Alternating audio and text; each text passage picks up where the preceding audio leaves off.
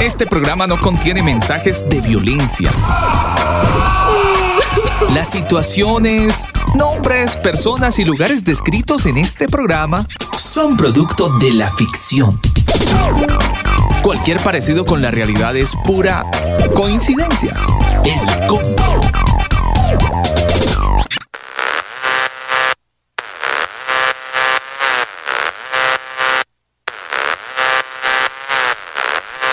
Mis queridos converos, un saludo muy especial para toda la familia que a esta hora del día se reúne. A esta hora de la madrugada, como en España, donde nos escuchan cuando son ya, bueno, cuando es la una de la mañana, una de la mañana en España, y empezaron a regañarnos, Daniel. Miren, no hemos empezado el programa, pero ya nos dicen, oigan, tienen que corregir porque lo tienen mal. La gente en España está Jimmy Connection. Excelente, excelente que estén ahí conectaditos. Un abrazo para la gente que está en España. Por supuesto, la gente que también está en Alemania, que también para ellos son creo que las 3 de la mañana. Bueno, un saludo muy especial desde este flaco y largo país.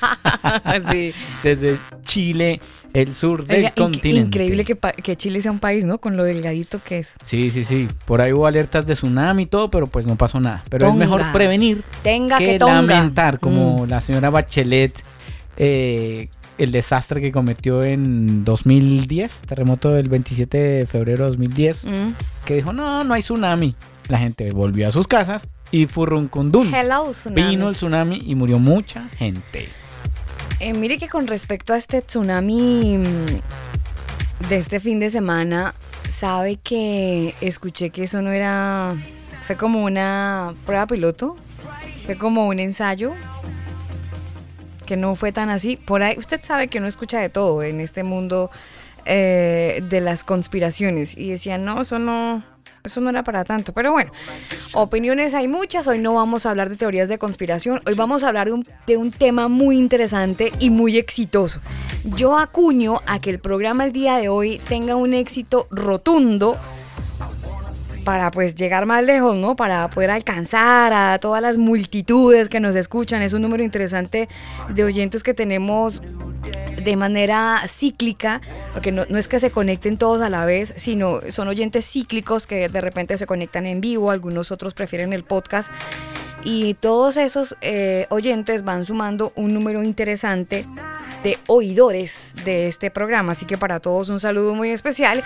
Nosotros abrimos con muy buena música.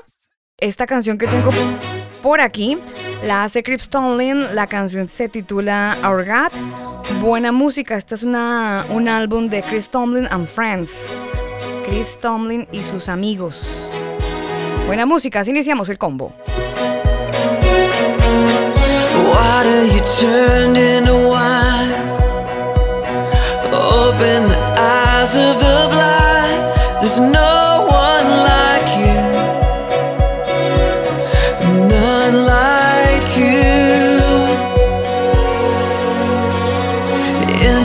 Darkness you shine. Out of the ashes we rise. There's no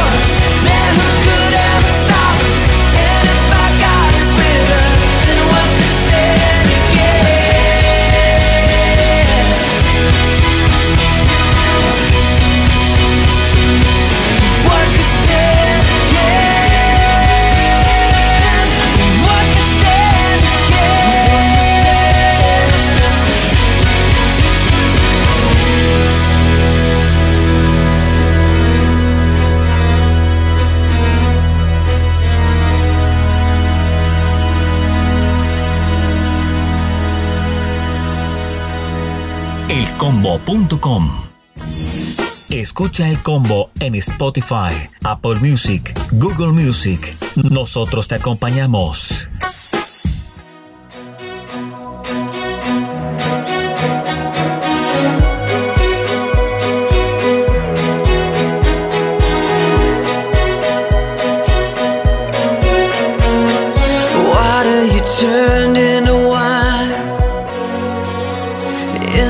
Martes 18 de enero, ya son las 9 de la tarde, 11 minutos. En este momento les enviamos un abrazo extensivo a toda la gente que está en Honduras. En Honduras nos escuchan a las 5 de la tarde, 11 minutos. Para... Ah, rayos, alguien nos saludó hace un rato. Fran, Fran, creo que era Fran que estaba en Honduras y nos contaba que se conectaba más tempranito. Ah, corrijo, Arthur. Arthur, para Arthur. Un saludo, bueno, y para toda la gente que no sé en dónde rayos están, si pueden déjenos su ubicación, su reporte de sintonía. Algunos están en Ciudad de México, otros están en Canadá, otros andan en Colombia, algunos andan por aquí en Chile, otros amigos están en Argentina, en Alemania, en España.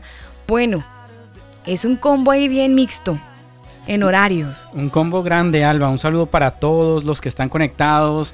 Nubia Martínez, Arthur, está también conectado, conectada Alejandra Martínez, la mamá de nuestro invitado. Está Shirley Santos, Jimena Arce, Frank, eh, Jonathan González, Carmen Ortiz, bueno, Angie Jennifer y la gente que también está en Mix LR, Jonathan Manuel y bueno, veo más gente conectada, pero eh, inician de incógnito. sí, sí, yo no. Cosas que pasan en la vida. Oiga, Shirley Santos, un saludo muy especial. Qué grato, qué grato, Shirley, qué grato. De verdad, qué grato. Colombia, eh, Bogotá. sí, Colombia, Bogotá. Años.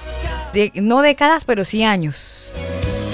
Años y, y fija, fíjate tú, fíjate tú, dijo un amigo de Santa Marta. El mundo chico. Mundo chico, pañuelo chico, cuatro puntas, cielos nuevos, en fin. Hay gente también en la sala de chat de MixLR. Para ellos un saludo muy especial y para la gente que está en la sala de chat también de Telegram, los amigos que nos escuchan a esta hora del día a través del podcast. Gracias, gracias de repente usted no puede escuchar este programa en vivo cuando lo emitimos el día martes, pero en este día de la semana usted sacó el tiempito, logró escucharlo ahí mientras está haciendo ese trabajo que lo tiene ocupado, pero quiso acompañarse con algo que realmente tuviera algún aporte y por eso está con nosotros. Vámonos rápidamente para Ciudad de México, donde se encuentra el señor Sebastián Arevalo. Uno es señor a partir de qué edad, Daniel? Uno es señor desde que nace, señora. Ah, sí. Ah, bueno. Señor Sebastián, buenas tardes. COTS eh, nos escriben desde Rancagua, Chile. Rancagua. Cerquita, estamos a una hora eh, aproximadamente. ¿COTS? Sí, aparece así en Mix RR. Aquí a los, a los, mm, a las María José creo que les dicen Cote. Sí, señora. Entonces debe ser María José. Creo, no, no estoy completamente segura, pero si es me, me corrigen. señor Arevalo, ¿Presente? ¿Qué tal? ¿Qué tal? Buenas tardes. Salva, Daniel, ¿cómo están? Pues aquí preocupada porque yo no sé si usted se siente señor, Sebastián. Pues no, la verdad es que creo que todavía no. Creo que me siento más, eh, más joven de mi edad. Ah, pero, pero. Señorito, entonces. Señorito. Señorito, por favor. ¿Usted no se siente señor? Bueno, es que el señor lo atribuyen como al bigotico. No sé. ¿Bigotico y panza? Pero a los 16 años ya hay bigotico, ¿no? Y pasa también. Usted se siente eh, señorito caballero, entonces, caballero. Me gusta más caballero. Pero en el colegio no le decían, señor Arevalo, pase al tablero. ¿No, no le pasó de repente? Ah, sí. ah, ve que entonces la vaina ya venía hace mucho tiempo y usted no lo quería asumir. señor Arevalo, pase al tablero y defíname la tabla periódica. Ándale. Ahí sí me agarran en curva. ¿Cómo vamos, Sebastián? ¿Bien o no? Todo bien, todo muy bien. ah, bueno. ¿Y hoy nos vamos con agua o con té? No, hoy nos vamos con algo mejor, con un vinito. Ah, qué rico, pero a ver, hermano, un momentico, porque usted dice vino aquí en Chile y eso lo tomamos vino, vino de consagrar. como, como, como de... ¿Cómo, cómo, cómo, cómo vino? ¿Cómo vino? ¿Con vino? Vino tinto. Con vino. Con vino. Ah, sí, claro. vi- Vino con vino. tinto. Ah. Vi- Y eso ¿Cuál, tiene cuál tabla. le de- gusta? ¿Cuál le gusta? Pero Carmener. ¿Tiene tabla de queso al lado, Sí. Sebastián? ¿Perdóname? ¿Tiene tabla de queso al lado? No, no, no, nada más puro vinito. Solo vino. Ah, por aquello del vino. calentamiento. Claro. Por aquello del calentamiento. Mm, sí, el Sí, calentamiento. El calentamiento. no la global. gastritis. Ah, no es cierto. no, no es cierto. Pero- ¿Y, y cuál sería, Sebastián, el que está ahí? Hagámosle una pequeña cuñita. Es un vino tinto Cabernet Sauvignon. Mm. Sí, ¿Chileno? Sé que allá son muy expertos. ¿O argentino? Eh, ¿De la dónde? verdad, No sé, la verdad, desconozco Ah, ahí dice, ahí dice. medio- Mire, lo esperamos y va por la botella, Sebastián. va por la botella, sí, porque Uy, aquí no. no, no vamos a tener paz. O si no, ahí la hermanita Alejandra de repente nos ayuda con, con la botella, porque nos interesa saber de dónde es, ¿no? Si es Cabernet o, o el otro. Chileno debe ser, yo creo. Ah, ¿no? Es muy ¿usted bueno, quiere saber de es muy dónde bueno, es? Claro, chileno. Nos escuchan de Argentina también, entonces hay que apoyar también eh, la, la, mm, gastronomía argentina y chilena, que son muy, muy fuertes con el tema del vino. Ahí Sebastián carne. se fue. Sí. Y la carne, muy buena. A ver, a ver, estoy aquí ya. a ver, ya. aquí la- ¿Qué dice? la ¿Qué dice la etiqueta? A ver, estoy viendo. Es. eh, ta, ta, ta, ta, ta. Ta, Es ta, que la ta. verdad soy medio, Sí, tranquilo. medio ignorante por estas cosas. Pero ahí atrás en Este- chiquito. La letra chica contiene harta información. Dice, Importante. elaborado y exportado Reggio Emilia. Bello Emil. Dice, El viñedo. Reggio Emilia. Ajá, Reggio Emilia. Supuestamente es de Italia, pero no sé si. Mm. Bello Emilia. Alguien que está en la sala de chat que nos ayude. A ver, Bello Emilia, ¿en dónde es? ¿En Italia? Es Reggio, Reggio Emilia. Ah, aquí Reggio. dice que es de Italia. Bueno, está bien. Mire, por aquí le, le dicen que si es Car- eh, Merlot o Carmener. Eh, y bueno, por supuesto, para calentar la voz, muy bueno.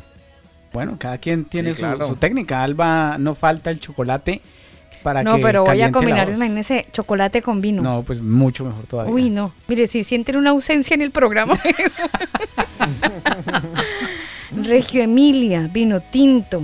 Italiano, dicen aquí. Ya, en Eh, el chat. sí. Aseguran que es italiano. Así que, Italiano. Ah, mira, bueno, es italiano. Ah, bueno. A mí me sabe rico, eso es lo importante. Ah, sí, sí, sobre todo que cumple la función, ¿no? Eso es lo que nos importa, que cumple la función del calentamiento. Exactamente. Estilo lambrusco, dice Alejandra Martínez. Lambrusco, estilo lambrusco. Ahí también me perdí. Pero con una foto en la sala de chat, ahí nos podrían eh, enriquecer, enriquecer un poco esta conversación que tenemos aquí. Para darle un poco de calentamiento a este tema que nos, que nos va a llevar, desearía yo que nos lleve con todo éxito al fin que deseamos, Sebastián, porque finalmente queremos es desarrollar un tema que está muy relacionado con, con la proyección, ¿no? Un tema que está relacionado con, con poder avanzar y alcanzar las metas. Bueno, es lo que estaremos hablando a esta hora del día en nuestro tema del día aquí en el combo, así que les invitamos para que se acomoden en la silla porque a partir de este minuto iniciamos nuestro tema del día. Nuestro tema del día.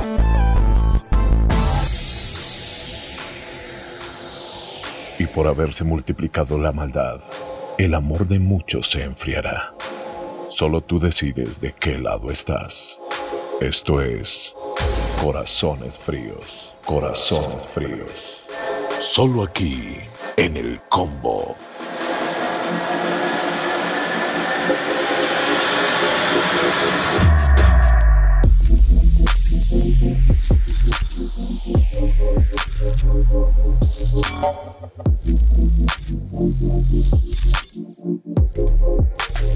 Si tuviéramos que definir el éxito, diríamos que consiste en alcanzar ciertos objetivos. Algunas personas dirían que no es un lugar el éxito, que no es una meta. En Colombia el éxito es un almacén, por ejemplo. Un gran almacén, grandes superficies, un supermercado. El éxito para algunas personas es un estado. es una sensación que consiste en estar feliz con lo que se tiene, con lo que se hace y en buscar esa felicidad y tratar de mantenerla. Eso es el éxito. Para algunas otras personas el éxito es tener como equilibrio en la vida, con ser constante en todo lo que uno hace y mantener ese éxito de manera de no declinarlo. Bueno, en todas las facetas de nuestra vida y probablemente usted en algún momento de ellas ha buscado ser exitoso, sobre todo en el área laboral, que es donde casi la mayoría de veces todos proyectamos tener éxito em, en el área laboral. Algunos lo llevan también al área sentimental, pero el éxito es bueno, es malo, visto eh, a la luz de las raíces hebreas y a la luz de la opinión de Sebastián Arevalo, que él es la persona encargada en desarrollar este tema, y ustedes ya lo saben que él es el organizador de contenidos del grupo de jóvenes peregrinando dentro de la Casa de Estudios Cielos Nuevos y Tierra Nueva, pues él nos va a hablar si el éxito eh, es realmente bueno para nosotros, es decir, el Eterno quiere que nosotros seamos exitosos en el mundo, ¿en realidad es tan así? Sebastián. Pues justamente es lo que vamos a ir ahora desarrollando, vamos a ir viendo, ¿no? Sobre todo eh, ir definiendo porque este concepto de éxito, pues es un concepto totalmente mm, eh, realizado o hecho por el mismo hombre, ¿no? Y vamos a ver que bíblicamente como tal, la palabra éxito eh, originalmente pues no, no, se menciona, ¿no? Dentro de la escritura. Por ende vamos a ir viendo desde la perspectiva del mundo, que es lo que se refiere el ser exitoso, y por otra parte la escritura, que es lo que nos dice sobre mm, un, estado de eh, bienestar o de plenitud en el ser humano en relación a, su creador, ¿no? Al, eterno, y vamos a ver si compaten ¿no? entre, los, entre, entre los dos, para saber entonces al final si es que el eterno quiere que seas exitoso en el mundo porque concuerda con, el bienestar que tiene la escritura o muy contrario, eh, chocan ¿no? esas dos ideas. Eso es mm. lo que vamos a ir definiendo. Interesante. Interesante, Sebastián, porque el éxito, bueno, todo el mundo apunta a ello, ¿no? Todos apuntamos a tener éxito y, cumplir con aquellas metas y propósitos, ¿no? Una pregunta que fundamentalmente tendríamos que hacerle a los jóvenes que me encantaría respondieran, pero pues es, es complicado porque ¿cuál es la diferencia entre la meta, entre el objetivo y el propósito? Entonces los jóvenes eh, es muy, muy extraño que tengan definido la diferencia entre una meta, un objetivo y un propósito. ¿Cuál es el propósito de su vida? Preguntaríamos a los jóvenes. Ellos dirían... Ser exitoso. Bueno, puede ser. Eh, no, quiero comprar una moto. Bueno, pues eso no es un propósito, eso es una meta. Trabaje y ahorre y cómpresela. No, entonces quiero viajar por el mundo y conocer y disfrutar pues eso tampoco es un propósito. Eso puede ser un objetivo. Voy a trabajar por ese objetivo y puede ahorrar y también viajar y disfrutar. Pero el propósito, ¿cuál sería? Y, creo que va muy alineado a nuestro tema de hoy porque el éxito es algo que nos están vendiendo, pero realmente el eterno para nosotros eh, tendrá éxito eh, o habrá creado el ¿Nos ofrece éxito? Mm es, una pregunta que quedaría ahí y la vamos a ir desarrollando con el tema, Sebastián.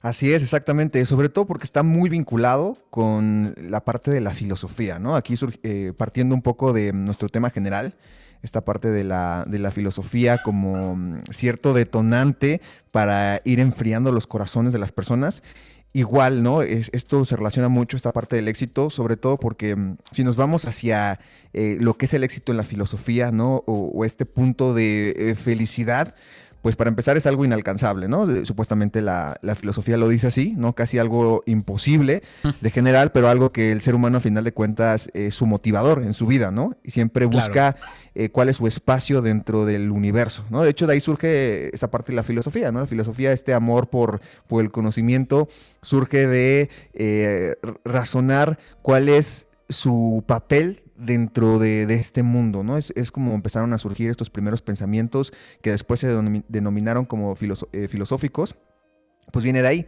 ¿no? ¿Cuál, ¿Cuál es el papel que tienen que cada ser humano eh, desarrollar para poder tener éxito o para poder encaminarse más bien hacia el éxito dentro de esta vida. ¿No? Y eso lo ha llevado obviamente a, generar diferentes tipos de pensamientos, ¿no? En un inicio se podría pensar que es algo bueno, ¿no? Se podría pensar que, bueno, eh, a final de cuentas todos nos tenemos que preguntar cuál es nuestro propósito, ¿no? En la, Tierra, porque si no tenemos un propósito, pues no, no, vamos para ningún lado, ¿no? Estamos detenidos y no, y no de nada nada sirve en nuestra vida, ¿no? No tiene una función. Esta obviamente de acuerdo a la perspectiva del mundo. Y por otra parte, pues eh, igual podemos ver cuál es el propósito dentro de la escritura, que es algo que vamos a ir, eh, vamos a ir desarrollando más adelante, pero que bueno, de ahí surge, surge esta premisa, ¿no? Si, si, si compate esto. Y creo que para, comenzar tenemos que ver cuál es la situación con esto, ¿no? ¿Por qué el éxito? Porque muchos pueden decir, ah, pues está padre el éxito, no me lo toques, déjalo ahí, ¿no? O sea, como que está muy bonito, no hay necesidad de, echarle mucha, mucha revisión, ¿no? Como dice el dicho, no, no, no le busques tres eh, piernas al gato o patas al gato. La quinta pata al gato. Exactamente, ¿no? Si te dicen, ya está, no cuestiones, tú sigue adelante. Si es algo que te hace sentir bien, tú sigue adelante, ¿no? Y, lucha por eso, ¿no? Que sea tu motivador. Eso es lo que normalmente pinta el mundo. Pero vamos a ir viendo que hoy en día esta tendencia eh, en realidad se ha vuelto una necesidad muy grande que ha generado en el ser humano em, pues luchar por ello sin importar el costo. ¿no? Que es donde empieza como la primer, el primer error dentro de eso, ¿no? El, el, saber que, o el pensar que el éxito es el fin, ¿no? Que el éxito es a donde tienen que llegar todos, ¿no? Y que si no llegas ahí, tu vida no tiene sentido. Eso ha generado eh, igual en el ser humano, por ende, una obsesión que lo ha llegado a, llevar a pensar, ¿no? Que si no triunfa de esa manera, si no tiene éxito, éxito de esa manera en el mundo, su vida no vale la pena. Entonces ahí ya tenemos un problema muy grave, porque entonces su, su motivador o el sentido de su vida está basado en, algo que nunca se va a llegar a alcanzar, de acuerdo a la filosofía. Por ende, entonces su vida no va a tener nunca sentido y por ende no vale la pena vivir.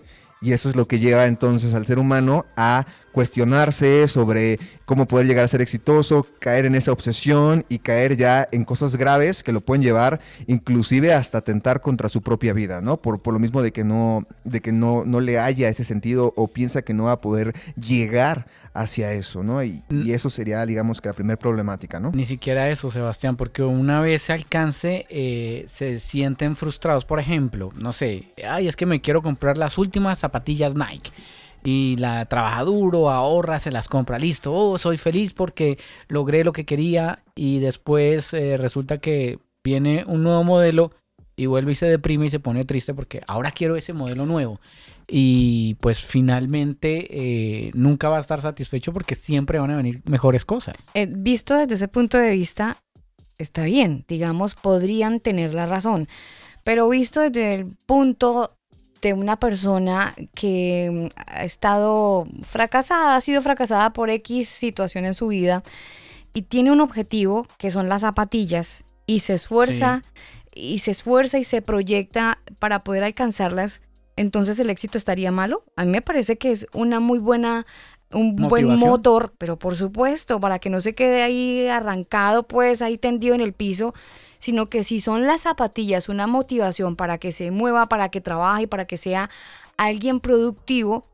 pues bacano que venga el éxito. Ahora, si se compró las zapatillas y se topó con que habían unas de un modelo más bonito, pues va a ser que esa persona que a lo mejor estaba en el piso por X o Y situación, pues tenga una motivación. Obvio, aquí no, es no hay nada espiritual, sino estamos hablando de una actitud que basada en el éxito ayudó para que una persona saliera de un estado de ruina. Pero por otro lado, hay mucha ideología con respecto a que usted puede alcanzar el éxito sin ayuda de nadie. Sí, pero espere. Ni siquiera el eterno es necesario. Mm, eso ya sí ya es otra cosa. Es que, es Obvio, ya se mete en un terreno nada que ver, pero Sebastián, si una persona que está en el piso y que se motiva a comprar unas zapatillas y, y en lugar de estar ahí, pues, eh, shoot down, como dirían por ahí, se motiva para, para trabajar y ejercitarse laboralmente, ¿el éxito podría ser algo positivo? Lo que pasa es que ahí tendríamos que preguntarnos eh, cómo se está vinculando el fracaso porque, por ejemplo, en esa idea, el fracaso está totalmente vinculado hacia la cuestión de, no tener eh, un nivel socio material, ¿no? un nivel socioeconómico bueno. Pero el problema es qué pasa con la gente que tiene el nivel socioeconómico alto y aún así no es feliz, ¿no? Aún así se termina suicidando, se termina eh, cayendo en vicios, ¿no? Entonces ahí podemos definir... Pero entonces, ¿el éxito podría clasificarse de acuerdo al estatus? No, no como tal, sino más bien... Eh, bueno, es que depende, porque es lo que vamos a ir analizando, mm. porque el mundo obviamente lo ve de una forma, y la escritura vamos a ver que eh, ni siquiera, como mencionaba, lo marca, ni siquiera nombra el éxito como tal más bien en, nombra otro tipo de plenitud en el ser humano en relación a, al, creador, en relación a, su vida y al propósito, ¿no? En su vida, que es muy distinto al éxito. La situación está que el éxito es un concepto creado por el mismo hombre, no es algo bíblico como tal, ¿no? Entonces ahí si quisiéramos hacer un, quisiéramos pensar si es bueno o es malo, eh, tendríamos que hacerlo con la ética del mundo. Y la ética del mundo es muy distinta a la ética de la escritura. Entonces, Totalmente. sería ahí es complejo el decir si es bueno o es malo porque para empezar pues no hay como tal una relación eh, del concepto como tal en, cuestión de eh, lo bíblico. Pero sí podemos analizar cuál es el concepto en general del éxito y por otra parte cuál es el concepto general de la plenitud que eh, se, se, ve en la escritura y ver si es que se parecen o no se parecen. Y de esa manera entonces poder llegar ya a la conclusión de que si es lo mismo, si es similar o de plano es lo contrario, ¿no? Ya, por supuesto entonces, pues bueno, primero creo que es importante, como mencionaba, eh, ir viendo qué es esto, cuál es el tema con el éxito, ¿no? Porque... ¿Qué onda con el éxito? Exactamente, porque sí suena muy bonito y suena como algo necesario, ¿no? Como, pues dicen, si no, si la gente no está motivada, pues al final de cuentas no va, no va a moverse en su vida, ¿no? No va a avanzar. Pero vamos a ver también hacia dónde está avanzando, que es otro tema, ¿no?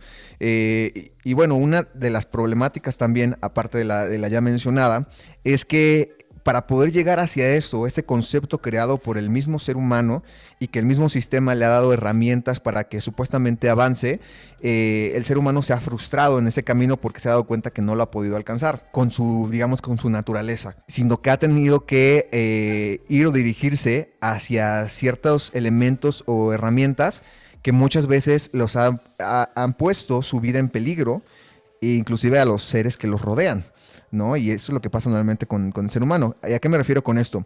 Me refiero a cosas tan sencillas como lo que es el, abuso del trabajo, por ejemplo, lo que coloquialmente se le conoce como workaholic, ¿no? O el, estar este, eh, adicto, ¿no? A trabajar hasta ya cuestiones más graves que podrían incluir cosas que vayan en contra de la ley o en contra de su misma salud, ¿no? Como cuestiones de fraude, cuestiones de narcotráfico, cuestiones de delincuencia, todos estos, digamos que vías, ¿no? O fugas que el ser humano eh, toma al momento que se enfrenta con su realidad de que en su naturaleza no puede llegar hacia ese éxito porque ese éxito es inalcanzable de acuerdo al mundo, ¿no? Solamente se puede acercar a través de estas herramientas o a través de estos atajos. Pero la problemática es que al momento que toma estos atajos es cuando ya pone eh, en peligro, ¿no? O atenta contra su propia vida. Y esa es otra de las problemáticas que vemos del éxito, ¿no? Y ya hablando, por ejemplo, eh, desde perspectiva del creyente, podemos ver que esto, de hecho, ha alcanzado al creyente y se ha eh, infiltrado dentro de la fe a través, una, del entretenimiento y por otra parte también de un evangelio muy famoso, muy popular, ¿no? En, de las últimas eh, décadas, inclusive siglos, podemos decir, que es el evangelio de la prosperidad, ¿no? Con lo cual han desviado su camino de la verdadera instrucción. ¿Por qué? Porque se han dirigido a algo totalmente establecido por el hombre, que es el éxito, ¿no? Algo que la palabra no, no establece. Y al momento que se dirigen hacia eso, eh, pues caen en el mismo riesgo que, caen, que, están en la mayoría de la gente que está en este camino donde sabe que por su naturaleza no puede llegar a ser exitoso porque la misma filosofía lo establece, que no se puede llegar a ser feliz en este mundo, pero tratan de, acercar, de acercarse a eso a través de esos atajos que ponen eh, o atientan contra su propia vida. ¿No? Y esa es la, otra situación, ¿no? Que eh, hablando, por ejemplo, del creyente, quien eh, digamos que la lleva mucho más de perder, ¿por qué? Porque esto no solamente lo ha llevado a, caer en apostasía, o sea, en alejarse del eterno, sino también lo ha llevado a caer en idolatría y en muchos peores pecados que no solamente ponen su vida físicamente en riesgo, sino también ponen su alma en riesgo. ¿No? Porque a final de cuentas las personas que están en el mundo, que no, que, no están en la fe, que no tienen este conocimiento, que no, no, no este, intentan no acercarse al Creador, pues ya están, digamos que en el camino de la perdición.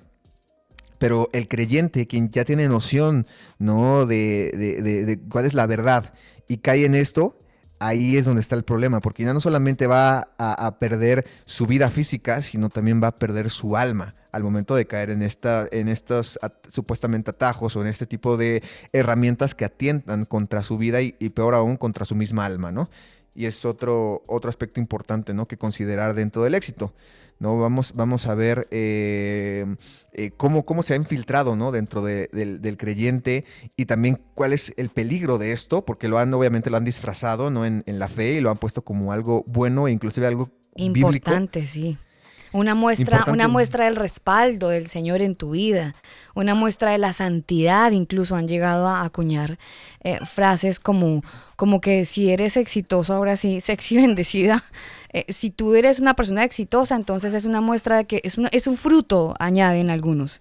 Es un fruto, entonces es la muestra y el testimonio para otros que el Señor está contigo. Y entonces cuando hay una persona que de repente está en una situación completamente distinta, a esa persona no le añaden que esté el Señor porque a lo mejor es una persona que no tiene una buena eh, vida económica o una libertad económica, que es la palabra que también ocupan. Y, eso tiende a complicar mucho eh, este cuadro que usted nos expone, Sebastián, porque pues hay mucha gente dentro del cristianismo que ve en el éxito una respuesta del Señor para sus vidas. U otros que argumentan que usted no es exitoso porque está en maldición. Mm. Exactamente, ¿no? Y lo peor aún es que dicen que están en maldición, ya ni siquiera porque estén eh, pecando, ¿no? De acuerdo a, lo que dice la escritura, sino a, lo que se cree en la teología, ¿no? A lo que se cree en los sistemas religiosos, a lo que establece el pastor, el líder religioso. Claro ese es el problema, que sus, ahí su... Está en maldición, hermano, porque no pacta, no da, no da con, con generosidad. Sí, sí, sí, sus estándares o sus indicadores están totalmente basados en algo humano, en algo que surge de, del pensamiento del, del, líder religioso de su asociación o, su, o, de su grupo ¿no? religioso. Y ahí está el detalle, ¿no? Y ahora, ¿de dónde se basan esos líderes religiosos para poder esos indicadores? Pues en lo que dicta el mundo, de qué es el éxito, ¿no? Se basan justamente en el éxito, algo como mencionaba. Material. Pues, bíblicamente, ah, material, ¿no? Bíblicamente como tal no lo encontramos, ¿no? Inclusive eh, no hay nada, no hay ninguna enseñanza, ¿no? Que obviamente deformen o que tomen ciertos textos fuera de contexto, es otra cosa, ¿no? Pero originalmente como tal, el concepto de éxito dentro de la, de la escritura como tal no, no viene, o si se llega a acercar un concepto que tiende hacia eso como lo pinta el mundo, es para eh, hablar algo mal del ser humano, ¿no? Un estado erróneo en el que cayó, un estado de idolatría, un estado totalmente materialista, ¿no? Pero bíblicamente no se habla sobre, sobre eso, ¿no? De repente, eh, permítame, Sebastián, de repente hay alguna palabra que podamos entregar hoy a los oyentes que, que nos están escuchando y dicen, bueno, pero ¿cómo así? Yo voy a la iglesia donde hay multitudes y tengo mi grupo donde también tengo otras multitudes y usted muchacho me está diciendo aquí en el programa que todas esas multitudes y todo el éxito que yo tengo en mi ministerio no es bíblico. ¿Hay alguna palabra que le podamos acuñar para que o, que, o que mejor esté escrita en la palabra, para que esa persona empiece a mm, desbaratar el argumento que ha tenido ahí cimentado por años? Sí, claro, ¿no? Podemos, ah, más adelante obviamente vamos a ir este, desglosando y vamos a ir dando los textos más este, profundamente, pero desde un inicio nos podemos ir con la palabra de que dice que el camino hacia, hacia la bendición, hacia la eternidad, hacia el Creador, hacia salvar nuestra vida es estrecho, ¿no? Muy, y muy diferente a como probablemente lo piensa esa persona, ¿no? De que dice, no, pues todas estas personas no se pueden estar equivocando. Claro que se pueden estar equivocando porque la puerta es ancha, cuando, cuando eh, se está dirigiendo uno hacia lo contrario del eterno, porque cuando uno va hacia el eterno, el camino es angosto, ¿no? no, es, no es sencillo de pasar. Eh, al contrario, ¿no? Eh, es, uno tiene que estar cargando con ese oprobio del mundo y uno tiene que irse liberando de todas esas cargas, que también lo, lo podemos ver en las enseñanzas de Yeshua. Todas las enseñanzas que dice es, deja lo material, ¿no? Lo podemos ver desde cómo le habla al joven rico, ¿no? De que deje esa idolatría que tenía por sus bienes, Mm. ¿no? Hasta sus mismos eh, emisarios, sus mismos apóstoles, como les dice, no se preocupen, ¿no? Por lo que vayan a comer, no se preocupen por lo que vayan a vestir, ustedes vivan en la fe. ¿No? Y manténganse en eso, que ese es el- lo, lo verdadero, ¿no? Igual la misma palabra que dice, eh, no juntan tesoros en la tierra, sino en el cielo, porque ahí nos los corrompen, ¿no? Ni la, ni, el- ni la polilla, ni el orín. De ¿no? repente, Entre muchos más. de repente Sebastián Mateo 713 a lo mejor podría mm, ayudarnos para esta idea que usted nos está entregando, donde dice, entrad por la puerta estrecha, porque ancha es la puerta y espacioso el camino que conduce a la perdición, y muchos son los que entran por ella. Ese texto podría servirnos para eh, entender que es justamente un camino no de éxito el que es más propicio o el que la palabra del Señor nos, nos lleva a entender que es mejor. Por supuesto, ¿no? Hasta de lógica, ¿no? Podemos decir, a ver, vámonos a la escritura Mm. y ver, eh, estudiar quiénes fueron lo- aquellos que hicieron lo correcto y aquellos que en su época llegaron a librar ciertos juicios. Vamos a ver que fueron los que no hicieron como el resto de- del pueblo, como el resto del reino, como el resto de las personas. Al contrario, fueron un remanente.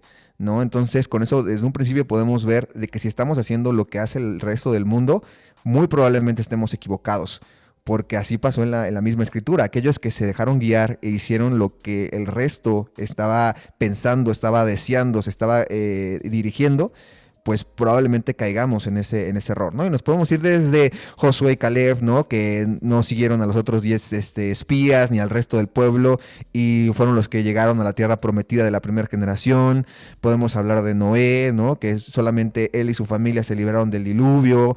Eh, podemos hablar de Lot, ¿no? Que él y sus hijas fueron los que se libraron, ¿no? De, Sodoma y Gomorra, entre muchos más ejemplos, ¿no? Podemos ver que en realidad aquellos que se libran y aquellos que llegan a tener esa plenitud que es librar ese juicio, eh, son aquellos que no, no, no actuaron como el resto de las poblaciones donde estaban. Poniendo otro ejemplo bíblico, Sebastián, por ejemplo, José, cuando vemos que de alguna manera fue un hombre exitoso, ¿no? Porque pues eh, sí, vivió momentos difíciles, un poco injustos, fue encarcelado de manera injusta, pero al final de todo era un propósito para que él fuera exitoso eh, trabajando para el gobierno en ese momento.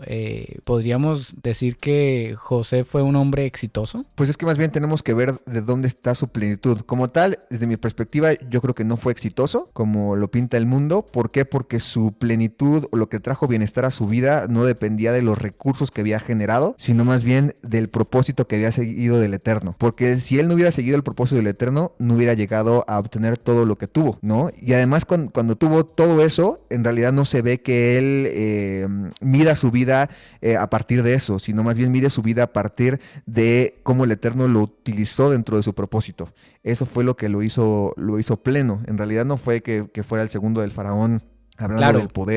pero, de eso, alguna ¿no? manera como persona o como ser humano, si él no hubiera estado al estándar que el gobierno pedía, eh, pues no hubiera llegado al nivel donde llegó. Entonces, de alguna manera, él fue una persona exitosa, tanto en, en- en economía, en todo lo que, en las estrategias y todo lo que él eh, supo manejar eh, a nivel eh, profesional, llamémoslo, eh, o administrativo, pues me parece que sí fue una persona exitosa y obviamente nunca, nunca quitó la mirada del Eterno sabiendo que era un propósito también. O de pronto, digamos que fue exitosa justamente porque fue obediente al Eterno. ¿Se podría acuñar el éxito a la obediencia, Sebastián? Pues es que ahí también tenemos que irnos al, punto que decía en un inicio, ¿no? El éxito es algo que, se que creó el mundo y que dice que lo genera el mismo ser humano, ¿no? O sea, que a partir de sus obras, a partir de sus resultados, es como pudo obtener ese estado, ¿no? De socioeconómico, ese estado de plenitud, ¿no? Eh, Eso es lo que marca el éxito, ¿no? Hablando eh, como lo ve el mundo.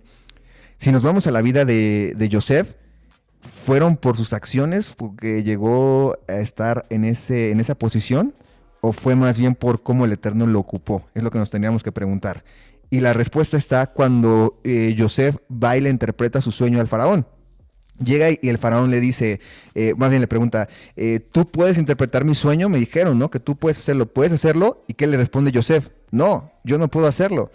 El Eterno es el que lo va a hacer. Entonces ahí vemos que no fue su éxito. En realidad no fue lo que él pudo hacer humanamente. Más bien fue que él, se dispuso como instrumento para que el Eterno lo ocupara y entonces pudiera ya cumplirse el propósito del Eterno. O sea, no fue algo que él logró, no es algo que él eh, desarrolló, que claro, obviamente él tuvo que eh, ponerse como instrumento, tuvo que ser obediente para que fluyera el propósito del Eterno, pero es algo que totalmente hizo el Eterno. ¿No? Igual lo podemos ver más adelante con el pueblo de Israel. Cuando sale de, Egipto, no sale por ellos, o sea, no sale porque el Eterno los liberó y ni siquiera era eh, principalmente para que, o sea, solamente para que salieran de Egipto, sino era una herramienta que el Eterno ocupó para traer juicio hacia las naciones de Canaán. Y eso lo dice en Deuteronomio, ¿no? En realidad no es por su justicia. Ahí, mismo en Deuteronomio hay un capítulo donde habla acerca de eso. Dice, le dice al pueblo de Israel, no es por tu justicia, ¿no? O sea, no es por lo que tú haces, no por lo que tú crees que llegaste a lograr.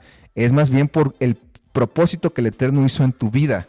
¿no? Entonces ahí es lo que desvincula del éxito que el mundo marca, ¿no? Sí, pero de todas maneras, entonces podríamos llegar incluso a utilizar la palabra suerte. Sería que fue suerte de José que le haya tocado justo a él eh, vivir eso que tuvo que vivir. Como por ejemplo, porque hay mucha gente que acuña el tema de las capacidades, ¿no? Es que mis capacidades me van a hacer llevar a tal parte. Es que mis capacidades, no sé qué, yo por, porque soy un berraco, entonces estoy donde estoy. Y de hecho, eh, por ejemplo, en Canadá, eh, muchos de los jugadores de, eh, de hockey creen que son sus capacidades y que son sus aptitudes las que los han llevado a ser exitosos, cuando en muchos casos fue suerte de nacer en enero, porque la mayoría de jugadores, el 99 o el 90% de los jugadores allá en Canadá han nacido en enero. Hay un, estudio que ha, analizado todo esto. ¿Por qué? Porque los, los, niños que nacen en enero es cuando allá se hacen las, el llamado para los jugadores. Entonces muchos de esos niños que dirían, no, pues que yo nací en, en noviembre o en diciembre. Sí, pero el niño que nació en enero ya tiene casi que un año más de experiencia con usted que respecto nació a diciembre. Entonces, ¿será que en este tema hay algo de suerte o, de... Estar de buenas. O de, sí, no sé, o que, por ejemplo... la suerte de repente uno la, asume con, José estuvo de buenas porque el Señor lo eligió a él. Claro, eso que comentas, creo que me parece que es de un libro que se llama Fuera de Serie, ¿no? De, de Malcolm Gladwell, algo así se llama, lo de los jugadores de hockey. Sí, señor. Eh, digo porque en algún momento lo llegué a leer eh, antes, este, y justamente ahí marcan, ¿no? Marcan cómo, eh, dependiendo el mes como nacieron, pues eh, depende cómo van ingresando, ¿no? Al equipo de hockey y eso lo, aluden a, que hay cierto como influencia de la suerte, ¿no? Dentro de eso. Ahora, eso, eso podría ser en el mundo, claro, en el mundo a final de cuentas, ¿cómo se rige el mundo? El mundo se rige de acuerdo a sus reglas, ¿no? Y así como entra ahí desde la hechicería, desde eh, la manipulación, ¿no? Desde el, la misma eh, soborno, diferentes tipos de cosas, ¿no? Que el mundo ocupa, que no son eh, correctas de acuerdo a la escritura, pero que a final de cuentas les funciona. Así pasa lo mismo, ¿no? Con la suerte. Ahora, con Joseph en realidad no fue suerte. ¿Por qué? Porque eh, si nos podemos a diferenciar entre la suerte y el propósito, ¿cuál sería, qué sería lo que los distingue? ¿No? Por una parte, la suerte es algo aleatorio. El propósito, al contrario, es algo marcado, algo que desde un inicio está, eh, está digamos que dirigido y tiene un punto final. La suerte como tal no, la suerte no tiene ni, principio ni fin, más bien es, eh, influye de una manera aleatoria sobre la vida del hombre en la vida de Joseph no pasó así, porque desde que nació tuvo un propósito hasta que murió también tuvo un propósito. Entonces en realidad no fue una suerte, sino más bien él cumplió con un papel dentro del propósito del Eterno. Ahora, lo hubiera podido llegar a hacer de una manera que no hubiera sido bueno para su vida. Y ahí, por ejemplo, pasó en el caso de Sansón. Sansón, a final de cuentas, cumplió con un propósito del Eterno, pero no de una manera buena para su vida, porque ¿cómo terminó? Por todas las decisiones que tomó, terminó, terminó mal, ¿no? Ciego, terminó sin esa, esa presencia, ¿no? Que le, que le daba esa fuerza, eh, pero al final de cuentas cumplió con el propósito que era destruir a los filisteos. Lo pudo haber hecho de otra manera, claro, ¿no? Pudo haberlo hecho como David. Eso pasa por ser tan comunicativo. claro. por asimilarse, ¿no? Al mundo. Entonces ahí Con el pueblo de Israel sí había un propósito. El pueblo de Israel tenía el propósito de que eh, llegara esa bendición que iba a ser Yeshua para traer esa bendición al resto de las naciones. Ese era el propósito del, pueblo de Israel, ¿no? Desde Abraham, ¿no? Bueno, desde antes, desde antes de que fuera el pueblo de Israel, desde este Adán, ¿no? Cuando se le da esa promesa, ¿no? De, a Eva de que igual de su simiente iba a venir ese juicio hacia la serpiente y además iba a venir a dar esa redención desde ahí viene un propósito que después, bueno, se, se añadió hacia a un personaje en específico que fue Abraham. Y de ahí, pues bueno, ya más adelante con Israel, pues viene a cumplir un propósito, ¿no? No fue tanto por suerte, sino más bien fue por un algo marcado por el Eterno, que ya cada uno de los integrantes del pueblo de Israel decidió si iba a ser parte de ese propósito de una manera positiva o parte de ese propósito de una manera negativa, porque tenemos tanto al remanente, al remanente, por ejemplo, en la época del exilio, que llevó el yugo de madera, de madera como lo dice este, el profeta Jeremías, o sea que no, no sufrió como aquellos que se, que se resistieron y sufrieron del yugo de hierro en la época del exilio y sufrieron las consecuencias por no obedecer, ¿no? Por, no, por no aceptar el castigo. Entonces ahí es, donde podemos ver que más bien, eh, hablando del pueblo de Israel, fue un propósito el que hubo en su vida. En ese orden de ideas, Sebastián, el éxito es del mundo y el propósito es para los que creemos en Yeshua en el eterno? Sí, por supuesto, ¿no? Y el propósito del eterno, ¿no? Porque también ahí puede haber propósitos humanos, ¿no?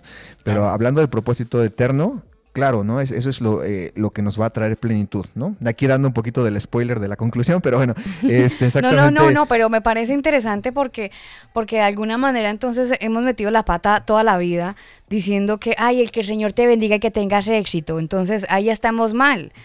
Eh, estamos mal deseándole éxito a otro que comparte la fe porque el éxito entonces eh, no, bien, no procede de buena fuente. Yo creo que hay que partir por definir qué es el éxito. Exactamente, eso, eso nos, nos, vamos a dirigir justo en este momento, ¿no? ¿De dónde viene esa idea de éxito? ¿Qué es el éxito según el mundo? Y bueno, creo que uno de los primeros parámetros de los cuales podemos partir para decir qué es el éxito es un, estudio de un, este, de un eh, sociólogo, también bueno, psicólogo, que analizó cuál es la motivación dentro del, ser humano, qué es lo que lo motiva, qué es lo que lo lleva a eh, caminarse en la vida, ¿no?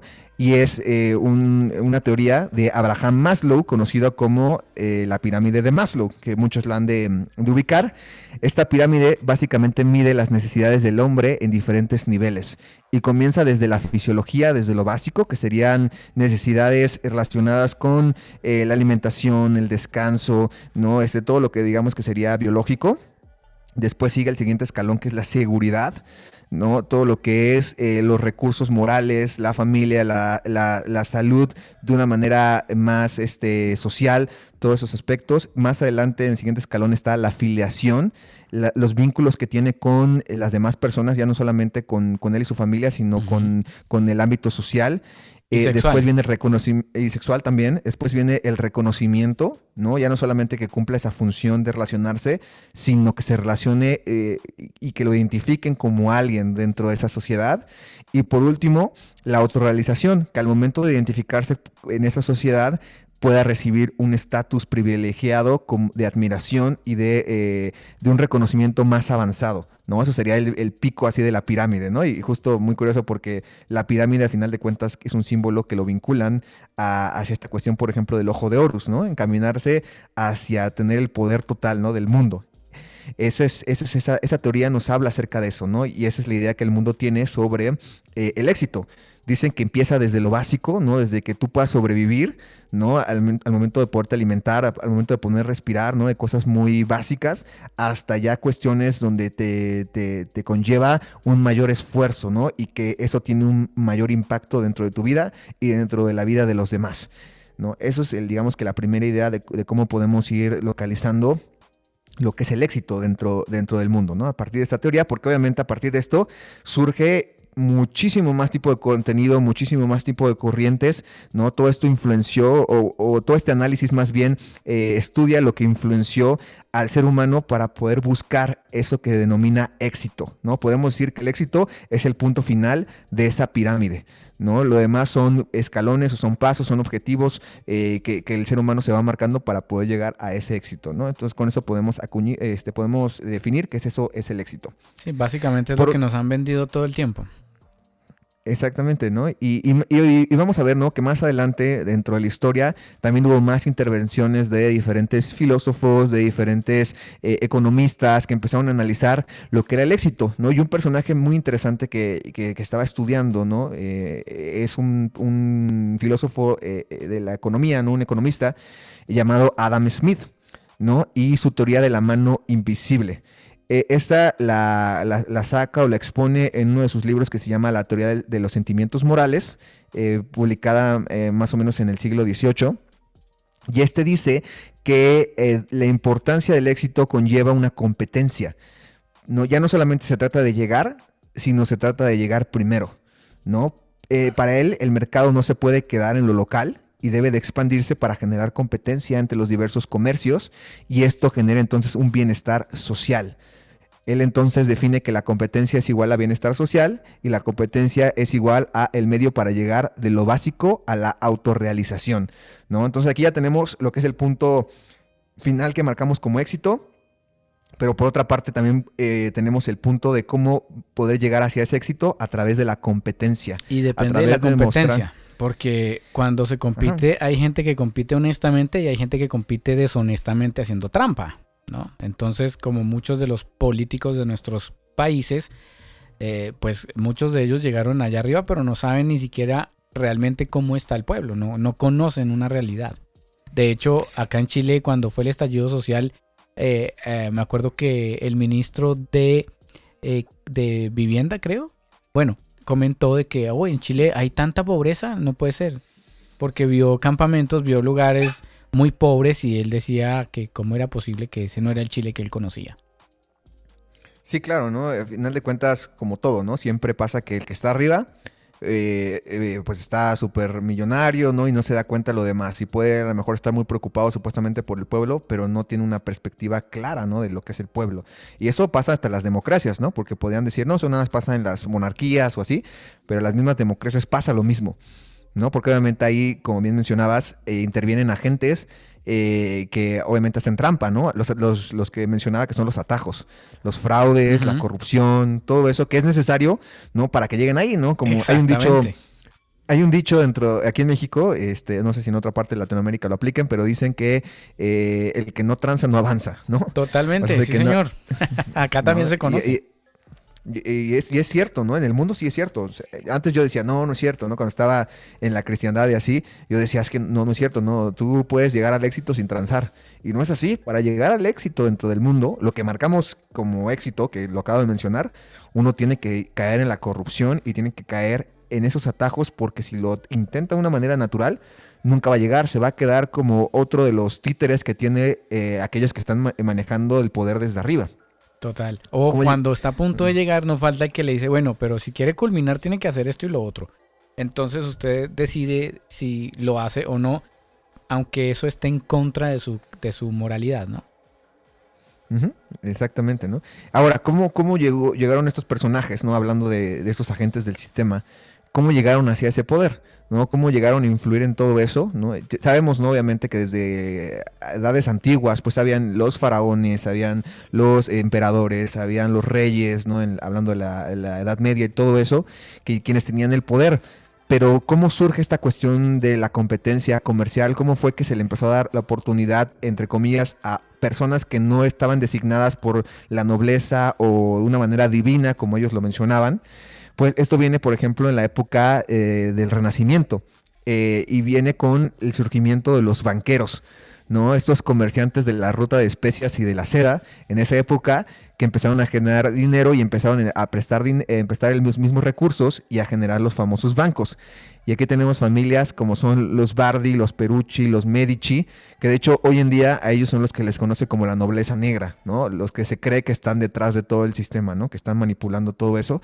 Eh, vienen, vienen de ahí, vienen de esa época del Renacimiento, son los que empezaron a generar este poder económico, porque en esa época cambia la economía del feudalismo a lo que sería ya el capitalismo, que es la, básicamente la economía que tenemos hoy en día.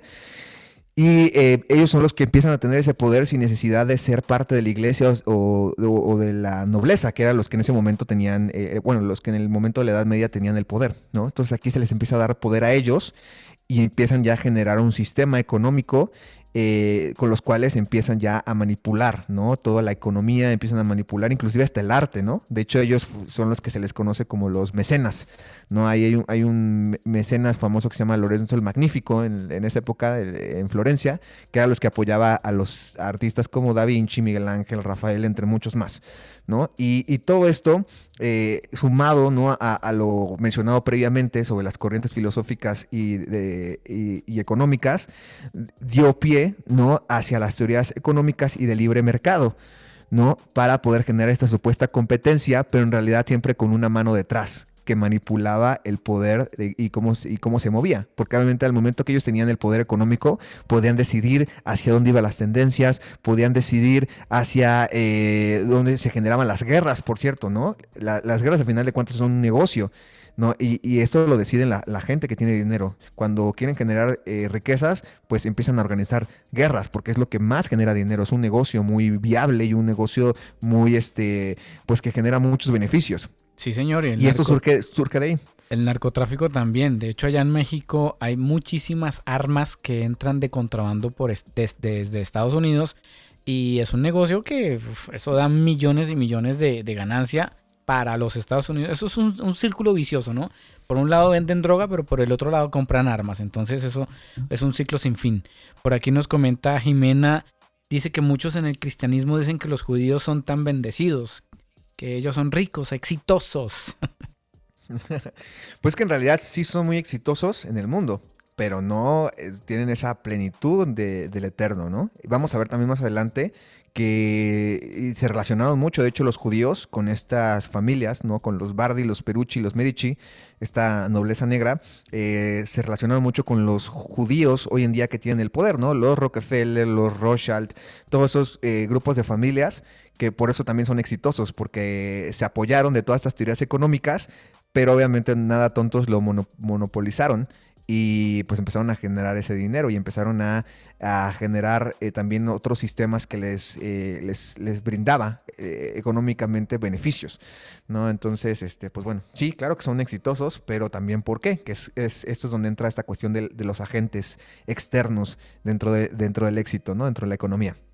Sí, pero bueno. Además que prestan un dinero que no existe, ¿no? Eso es un tema bien interesante también, pero bueno, después lo vemos. Ah, sí, por supuesto, ¿no? Con lo que es la Reserva Federal, ¿no? Imprimen los dólares y de ahí basan su economía en algo que pues no tiene ningún sustento. Supuestamente está sustentado en el, en el oro, pero en realidad, eh, pues, eh, más bien eh, endeudan a los países. Exactamente. Y por eso generan, y por eso generan pues todas las riquezas a través de, de, estas, esa usura exactamente, ¿no? Y de esa inflación en los países y al mismo tiempo pues generando guerras. Pero bueno, sí, es, es otro tema, pero también está muy vinculado, ¿no? Con, con, esta parte del éxito, ¿no? Ver sobre todo cómo tiene mucho que ver con los agentes externos. En realidad no es tanto eh, lo que uno puede hacer dentro, de ese, de, dentro del sistema, sino más bien lo que el sistema mismo decide que puede hacer en tu vida. Pero bueno, eh, con todo esto que mencionaba, a, lo que quiero llegar es que eh, eh, el sistema económico que hoy en día tenemos o el sistema de éxito surge de esta separación que tuvieron estos hombres de poder eh, en esta época y que más adelante lo tradujeron ya en teorías económicas para poder llevar al ser humano a caer en una competencia y con eso poder tener control del mercado. ¿Por qué? Porque al momento que hay libre mercado, ellos pueden entonces manipular el mercado como quieren y pueden ahí generar todos los monopolios que les daría el posicionamiento que tienen hoy en día. Y de ahí más adelante es de donde surgen eh, lo que yo eh, puse o coloqué como la época de las historias de éxito. ¿Y a qué me refiero con esta época de historias de éxito? A todos esos hombres y sus descendientes eh, que, se apoderaron de este, de este sistema económico, más adelante fueron los que resaltaron, ya sea por ellos o por prestanombres, que llegaron a resaltarse dentro de la historia. Esto sumado con la llegada de la revolución industrial, donde los inventos se potencializaron y se pudieron replicar generando ya no solamente un éxito intelectual o económico, sino también uno comercial, eh, surgieron diversos personajes eh, que hoy en día se les conoce como, eh, pues sí, hombres reconocidos, ¿no? Hombres en la ciencia que llegaron a generar diversos inventos, diversos descubrimientos en la economía también, ¿no? En diversas ramas dentro de lo que se le podía adjudicar como éxito. ¿no? Y aquí tenemos a hombres, por ejemplo, en la ciencia como Edison, como Einstein, como Graham Bell, como Marconi, como Ford, que muchos de ellos, eh, bueno, para empezar, muchos de ellos eran judíos y también muchos de ellos en realidad no fueron los que lograron el invento, sino que se adjudicaron. Y ese es el, caso creo que más eh, conocido es el de Edison, ¿no? Se sabe que Edison pues era un ladrón de, inventos, ¿no? Y, ahí tiene inventos que eran de Tesla y de otros científicos que se empezó a adjudicar, ¿no? Este, y de esa manera se empezó a posicionar. Justamente, y, vemos que era... Justamente por no tener los recursos para, para poder desarrollar esos inventos. Entonces, como ellos sí tenían los recursos, se apropiaban de los inventos acuñando que son de ellos. Así es, exactamente, ¿no? Pero obviamente cuentan otra historia. Yo hoy en día, como mencionaba, esta época se conoce, o bueno, yo la reconozco como la historia de la la época de la historia de las historias de éxito, porque es donde surgen estos personajes que supuestamente que o de niños no eran inteligentes o que no los comprendían o que eran pobres y que por su esfuerzo, por la manera en que lucharon, por la manera en cómo pensaron, llegaron hacia hasta esa posición pero nos, empezamos a dar cuenta cuando empezamos a divagar sobre sus vidas. Una, o eran prestanombres, o dos, estaban totalmente vinculados con todo este sistema económico, porque eran familiares de tal personaje, o eran, eh, o, eran también herederos de tal, ¿no? Entonces, al final de cuentas, se posicionaron por eso mismo. Y esto lo vemos no solamente en la ciencia, sino inclusive en los mismos negocios, que creo que hoy en día es a lo que más uno le pone el enfoque en cuestión del éxito, ¿no? Eh, yo me acuerdo en su momento, llegué a leer un libro que se llamaba Mi primer millón, donde hablaba acerca de la vida de diversos personajes que llegaron a tener éxito.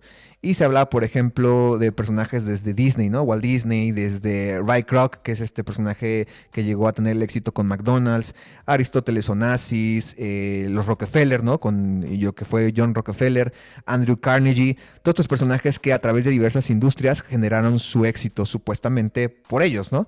Pero a final de cuentas la mayoría están vinculados de hecho con el judaísmo. Muchos de ellos son judíos. Obviamente judíos kenashin, ¿no? Judíos que, no, que no, no, tienen una raíz pura, digamos, que del judaísmo o no son descendientes de, del pueblo de, de Israel, sino más bien fueron aquellos que se adjudicaron el nombre justamente por la usura. Al momento que ellos descubrieron lo que era la usura, ¿no? El poder eh, endeudar a los demás, a los demás, este, las demás naciones, demás poderes, eh, más estados, ¿no? Este, diversos tipos de poderes, eh, hablando de una manera mundial. por eso se adjudicaron el nombre de judíos y empezaron a representarse como judíos y empezaron a tener el poder por toda esa usura y empezaron a, a generar todo ese, también ese respaldo económico, lo cual le dio ese posicionamiento y más adelante ellos se adjudicaron como que lo, hicieron por su éxito, por su esfuerzo, pero en realidad fue por toda esa base que había detrás, ¿no? Dentro de su, de su carrera. Ahora podríamos decir, ah, pues bueno, es válido, ¿no? Ellos lo hicieron, lo, lograron. Hablando de manera mundial o del mundo, pues podemos decir que sí. ¿Cuál es la situación? La situación es que hoy en día eh, se hace creer a, a las personas que puede llegar a ser como ellos. De hecho, por eso comparten sus historias, claro. por eso comparten todo eso, porque dicen, si yo lo pude hacer, tú también lo puedes hacer, ¿no? si yo logré... que son los mismos de los mismos, ¿no? Es como el, eh, ahorita recientemente un tema muy conocido, la famosa Elizabeth Holmens, ¿no? Que decían que era la nueva Steve Jobs. No sé si conoce usted la historia, Sebastián. No, la verdad no, no la conozco. Bueno, ahí le dejo la tarea. Elizabeth Holmes era dicen que eh, la nueva Steve Jobs. Hay un documento que de hecho lo voy a compartir a la gente que está conectada en Telegram para que lo puedan ver más adelante. Y supuestamente la multimillonaria más joven del mundo que se forjó a sí misma, es lo que vende. Y esto, esto fue una noticia mundial, yo no sé, en, todos los países hablaban de ella y extraordinaria. Bueno, pues ¿qué, qué pasó con, con su eh, imperio y su empresa de más de 9 mil millones de dólares? Fracaso total porque era una embustera. Ahí lo voy a ah, compartir el enlace. Ya me acordé quién es. Sí, la rubia, la rubia. Está, eh, sí, la rubia está relacionada con un fraude electrónico o algo así, ¿no? Me parece. Exactamente. Sí, sí, sí, sí, sí, escuché la noticia. Sí, claramente. Y ahí es donde vemos que en realidad estos personajes están vinculados con eso. De hecho, desde cuestiones de narcotráfico, ¿no? Ahí, por ejemplo, hablando del entretenimiento, eh, por ejemplo, está este Frank Sinatra, ¿no? Frank Sinatra, un músico muy conocido, ah, eh, en la época de más o menos que como los 50 eh, y a final de cuentas estaba vinculado con el narcotráfico de una manera muy fuerte, ¿no? Hasta otras personas que estuvieron relacionadas con la masonería, con el tráfico de armas, con los fraudes fiscales, inclusive hasta con el mismo satanismo. No, no sé si alguna vez llegaron a, ver un álbum de los Beatles que se llama el Satter's Pepper's Lonely Heart Club Band, que es un álbum donde está como muchos personajes en la portada donde salen tanto ellos, los Beatles, como creo que Marilyn Monroe, sale creo que este, hay este boxeador, este Mohamed Ali, este, creo me parece que está él, no, recuerdo muy bien, pero al final de cuentas ese grupo, por ejemplo, se entiende que es un grupo masónico, un grupo totalmente satanista. De hecho, en ese, en ese álbum sale un personaje eh, que es el que se le acuñe como el, líder de la iglesia satanista. ¿no? Ah, sí, claro. Sí, señor. Antor, Sandor Lavey creo que también estaba en ese, en ese, en esa descripción que vos nos das, sí. Sí, me parece que es él justamente. Y ahí vemos que en realidad mm, todos esos personajes que pudieran decir, ah, no, pues esos cuatro chicos, ¿no? Que salieron de Liverpool y, llegaron a ser, pues, la banda más famosa del mundo, ¿no? O, esa mujer que llegó a ser el símbolo de Hollywood, ¿no? En los 50, ¿no? Marilyn Monroe lo, lo hizo por ellos. Y no, en realidad es porque estaban vinculados con ciertos grupos de influencia que los posicionaron justamente ahí. ¿no? Y, que no daban ni buen ejemplo, eh, o sea, nada más vinculaban el éxito con una cuestión económica, eh, pero nada con buenas vidas. Al contrario, la mayoría de ellos tenían vidas destrozadas, ¿no? Este, tenían vidas eh, en vicios, en inmoralidades. Y esto, desde ahí podemos ver que no tiene nada que ver con lo, con lo bíblico, ¿no? No tiene nada que ver con lo que dice la instrucción sobre la plenitud o sobre el bienestar del ser humano, ¿no? Dentro, dentro de su vida. Pero bueno, con esto eh, a lo que quiero llegar también es que eh, en realidad todos estos personajes que muchos creen que llegaron a, a, esa posición por sus logros, no fue así, en realidad fueron ayudados, fueron, eh, tuvieron que involucrarse con, agentes, como mencionaba, externos, que los posicionaron ahí, pero eso les conllevó cosas muy fuertes dentro de su vida tanto adicciones como inclusive vinculaciones con el satanismo y todo eso, ¿no? Entonces, pues en realidad estos personajes no llegaron a ser exitosos nada más porque sí, sino fue un plan dentro del sistema, ¿no? Fueron, fueron piezas dentro del ajedrez del mismo sistema para, por diversos intereses, ¿no? Que tenían y para, y para desarrollar diversos, planes y estrategias dentro del mundo, ¿no? Exactamente. Pero bueno. Eh, como lo que estamos viendo ahora, son eh, ciertas fichas o peones que están ahí en el juego para crear una historia que, bueno, más adelante nos daremos cuenta. Si es que estamos más adelante. sí, sí, sí, por supuesto. ¿no? Y bueno, de aquí, ¿qué, es lo que pasa? ¿O, qué sucede más adelante? ¿Cómo se vincula esto con, eh, digamos, que el este sueño del éxito o el, este enfoque del éxito que hoy en día tiene el ser humano? Pues bueno, de aquí se creó algo muy famoso que se le conoce como el sueño americano. ¿no? Aquí es cuando la gente quería ir a Estados Unidos, ¿no? sobre todo de Europa, de diferentes partes, inclusive hasta de los países latinoamericanos, para poder cumplir ese sueño, porque era ahí donde estaban esos personajes que lograban eso eres el escenario perfecto para poder llegar a triunfar de manera eh, económica, comercial, todo eso. Y de aquí, eh, este sueño, eh, digamos que no era discriminatorio. Este sueño decía, no importa de dónde vengas, no importa las circunstancias, tú también puedes triunfar en la vida. Solo debes hacer lo necesario para poder llegar ahí.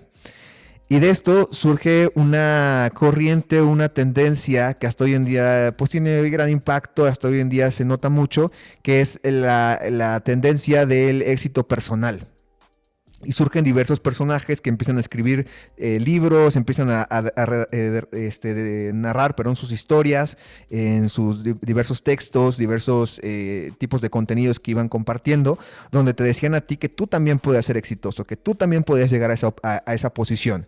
Ya que tenemos libros desde El vendedor más grande del mundo, con Nock Mandino, uno también muy famoso que se llama Piense y hágase rico, de Napoleón Hill.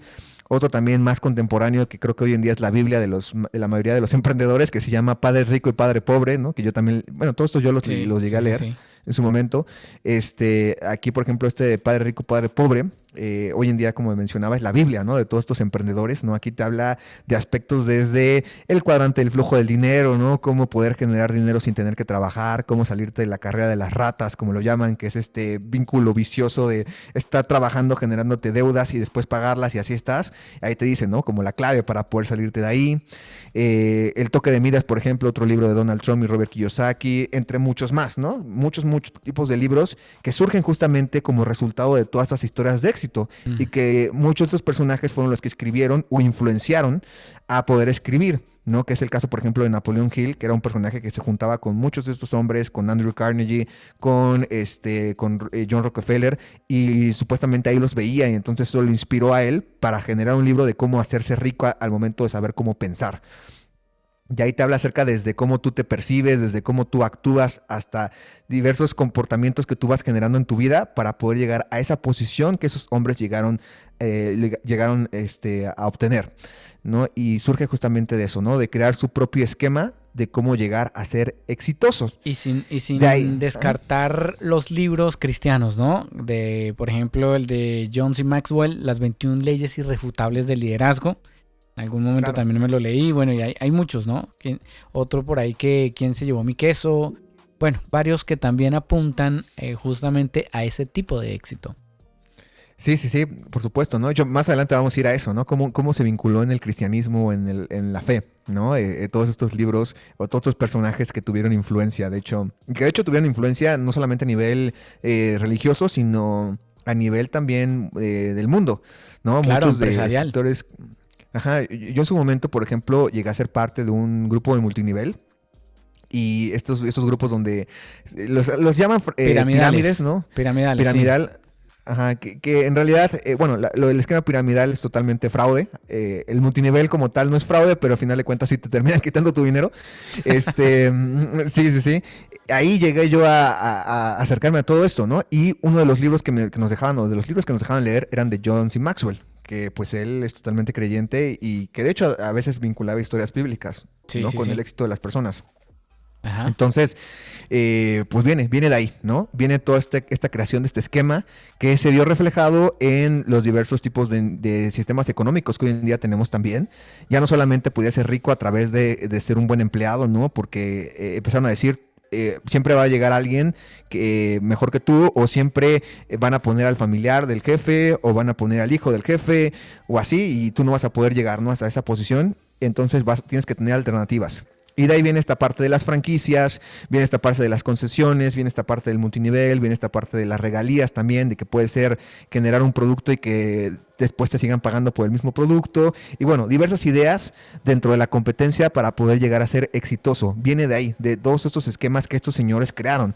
¿no? Y uno de los más famosos, como mencionaba, es este Robert Kiyosaki, quien crea todos estos sistemas económicos desde el cuadrante del flujo del dinero hasta esta parte del, padre rico, padre pobre, ¿no? Todo esto eh, vinculado con los, los esquemas eh, económicos, ¿no? O de, dinero o de pensamiento emprendedor. Hoy en día pues lo tenemos creo que muy, muy fijo, ¿no? En, en los diversos tipos de, también de desarrollos, tanto empresariales como inclusive también laborales o inclusive también en las iglesias, ¿no? Que es justamente a lo que vamos a hacer. Pero bueno, viene de ahí. De ahí es donde viene este concepto del éxito. No, y aquí vemos que entonces surge desde una cuestión totalmente filosófica, una cuestión totalmente, eh, digamos que economista, eh, hasta llegar a esto, que es eh, ya un esquema, un esquema este, ya de comportamiento del ser humano a través de sus finanzas. Así fue como se empezó a, meter poco a poco dentro, de, dentro del ser humano, dentro de la humanidad. Ahora, después, ¿cómo llegó al resto de la humanidad? Porque esto obviamente nada más era un sector esto solamente era un nicho de mercado que, que, que, se, que quería, ¿no? Que quería llegar a ser exitoso y se vinculaba, pero a final de cuentas no era la mayoría. De hecho, era un porcentaje menor a diferencia del resto de la población. ¿Qué pasa? Que más adelante a través del mismo entretenimiento, eh, como en otros temas que hemos dado, se empieza a introducir esto a través del cine, a través de la televisión, a través de los programas de, de este, igual de televisión, los libros, todo esto es como se empieza a meter. Y aquí vienen contenidos donde te dicen que tú también lo puedes lograr. y que inclusive el hacerlo de una manera incorrecta no está mal mientras tú llegues a tu éxito, ¿no? Y creo que una de las películas eh, más recientes, ¿no? Este, mm, que nos puede clarificar esto es una película que se llama El Lobo de Wall Street. ¿no? Aquí nos hablan acerca de la vida de un, de un, personaje llamado como Jordan Bradford, que es un corredor de bolsa donde él eh, llega a vendiendo, no haciendo en cierta manera fraude, ¿no? Este, vendiendo acciones de empresas que pues eran demasiado pequeñas, ¿no? O que no tenían como una, o, que no, no, podían sostenerse por sí mismas y engañaba a la gente, ¿no? Y así empezó a generar su riqueza y ya, bueno, más adelante eh, lo encarcelan por fraude fiscal y todo eso, eh, pero bueno, final de cuentas, ahí la vida que nos enseña es que tú puedes llevar una vida, de hecho en la película sale, pues es una película donde sale como eh, su vida de una manera muy destrampada, ¿no? Así dicen aquí en México, muy, pues muy inmoral, ¿no? Muy fuera de lugar, muy loca, exactamente, ¿no? Mm. Y te dice que está bien, ¿no? Que tú puedes llegar a ser exitoso y vivir de todo eso y no hay ningún problema, ¿no? Y que a pesar de que tú tengas las consecuencias, al final, al final, eh, porque hay una escena muy interesante donde él ya está en la cárcel y a pesar de que está en la cárcel, de que perdió su matrimonio y todo eso, pues él está muy contento de jugando tenis, ¿no? Así como diciendo, pues al final, eh, si tú haces lo incorrecto, vas a estar, eh, vas, a, vas a estar bien, ¿no? Y ponen de hecho el contraste con el policía que es el que lo arresta. Eh, en el metro, ¿no? Como todo sin éxito, viviendo en la misma pobreza y así, ¿no? Entonces, aquí este mensaje de esta película, ¿no? Que la, que la pongo como análisis, eh, es, es, es, esto que, que, que, quieren transmitir, ¿no? Que tú puedes llegar a ser exitoso y que no pasa nada y que lo puedes llegar a ser sin importar cómo lo, lo hagas, pero que llegues a eso. ¿No? Y, de hecho, un contraste con lo que acabas de decir, Sebastián, es que en Japón la mayoría de japoneses piensan que el éxito debe ser lento y a futuro. Ellos cuando crean empresas piensan en las ganancias para los próximos 20 años. De hecho, piensan en ellos, sus hijos y sus nietos. Y cuando un japonés, por ejemplo, no sé, se gana la lotería, ellos ocultan esa información porque para ellos es una vergüenza que una persona se gane la lotería y lo publique porque está pasando por encima de todos los demás. Entonces, para ellos es una vergüenza adquirir un beneficio rápido. Entonces, la mentalidad de ellos es eh, crear empresas para ganar a 20 años. Y imagínese usted, Japón, ¿qué empresa no, no tiene? O sea, ¿qué no, no hacen ellos? Sí, de hecho, ahí, por ejemplo, también pues, lo, que, lo que sucede es que dentro de las misma, la misma corriente de, del éxito, pues hay diversas teorías, ¿no? Hay desde las teorías que te dicen rápido, ¿no? Genéralo rápido y otras que te van diciendo, pues verlo haciendo de manera despacio y disfrutando, ¿no? Y, y verlo solidificando desde un inicio para que después tengas, pues, los frutos. ¿Cuál es el problema? Que, por ejemplo, eso pasa en Japón. Pero en Japón, ¿con qué nos encontramos? Nos encontramos con un fenómeno de que también es algo muy fuerte esto del éxito, que inclusive es el país con mayor suicidios en el mundo. ¿no? Tienen hasta un bosque, ¿no? Donde se van a suicidar de manera legal, ahí está permitido, y, es por eso también, porque se frustran. Entonces, al final de cuentas, vemos que es otra corriente, pero que los lleva al mismo resultado, acabar con su vida. Exacto, porque ponen el éxito como su todo, su Dios, su, su primera prioridad. Y, y, si fracasan, pues grave, se, se, matan, se suicidan. Ajá, exactamente, ¿no? Ahora, ¿qué pasa? Que aquí ya no solamente eh, está, eh, digamos que de una manera vulnerable o en peligro su vida física, sino ya viene un peligro, que es el siguiente paso que vamos a, a continuar, que es su alma. ¿Y qué pasa aquí? Eh, en todo este desarrollo económico, diversos esquemas, eh, diversas formas de, querer buscar eh, generar este éxito, todos esos empresarios, todas estas personas se dieron cuenta que no podían basarse solamente en la cuestión, digamos que física o en la cuestión teórica, ¿no? En la cuestión práctica, sino más bien tenían que basarse en algo más allá y empiezan entonces a irse a las civilizaciones antiguas y empiezan a, a, tomar ciertas actitudes, ciertas costumbres sobre la atracción del éxito. Y aquí viene uno de los términos más famosos de los últimos, de las últimas décadas, eh, que hoy en día pues eh, está tanto en este sistema económico como en las iglesias, como en diversos tipos de grupos sociales, que es la famosa ley de la atracción, ¿no? Esta ley que surge que surge del hinduismo y de la cábala, ¿no? Y que también se relaciona con eh, la escalera de los secretos de la escuela de Horus, ¿no? Una, una, una, escuela muy interesante, mística, ¿no? que los egipcios generaron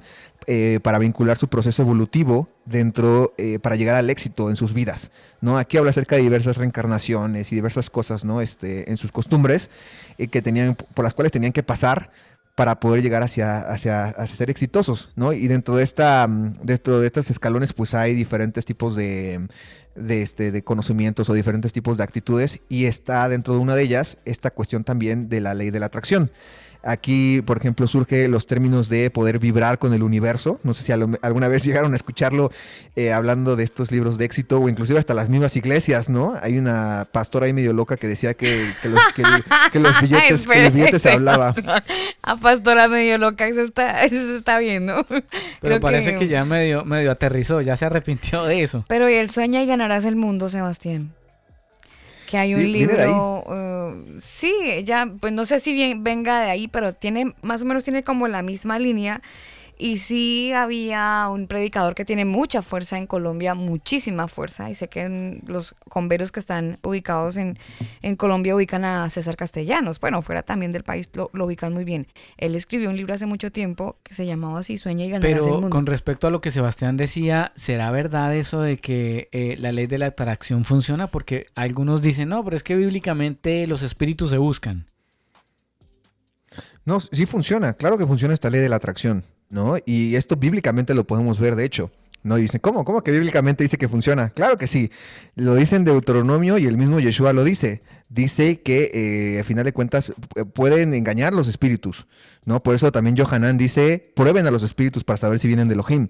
¿Por qué? Porque así pueden actuar. En Deuteronomio de, uno de los mandamientos es cuando veas a alguien que está haciendo milagros o está haciendo señales, eh, pues analiza bien si viene del Eterno, porque si no, está en contra del Eterno, porque sí se puede generar. También Apocalipsis dice lo mismo. Apocalipsis habla acerca de las falsas señales.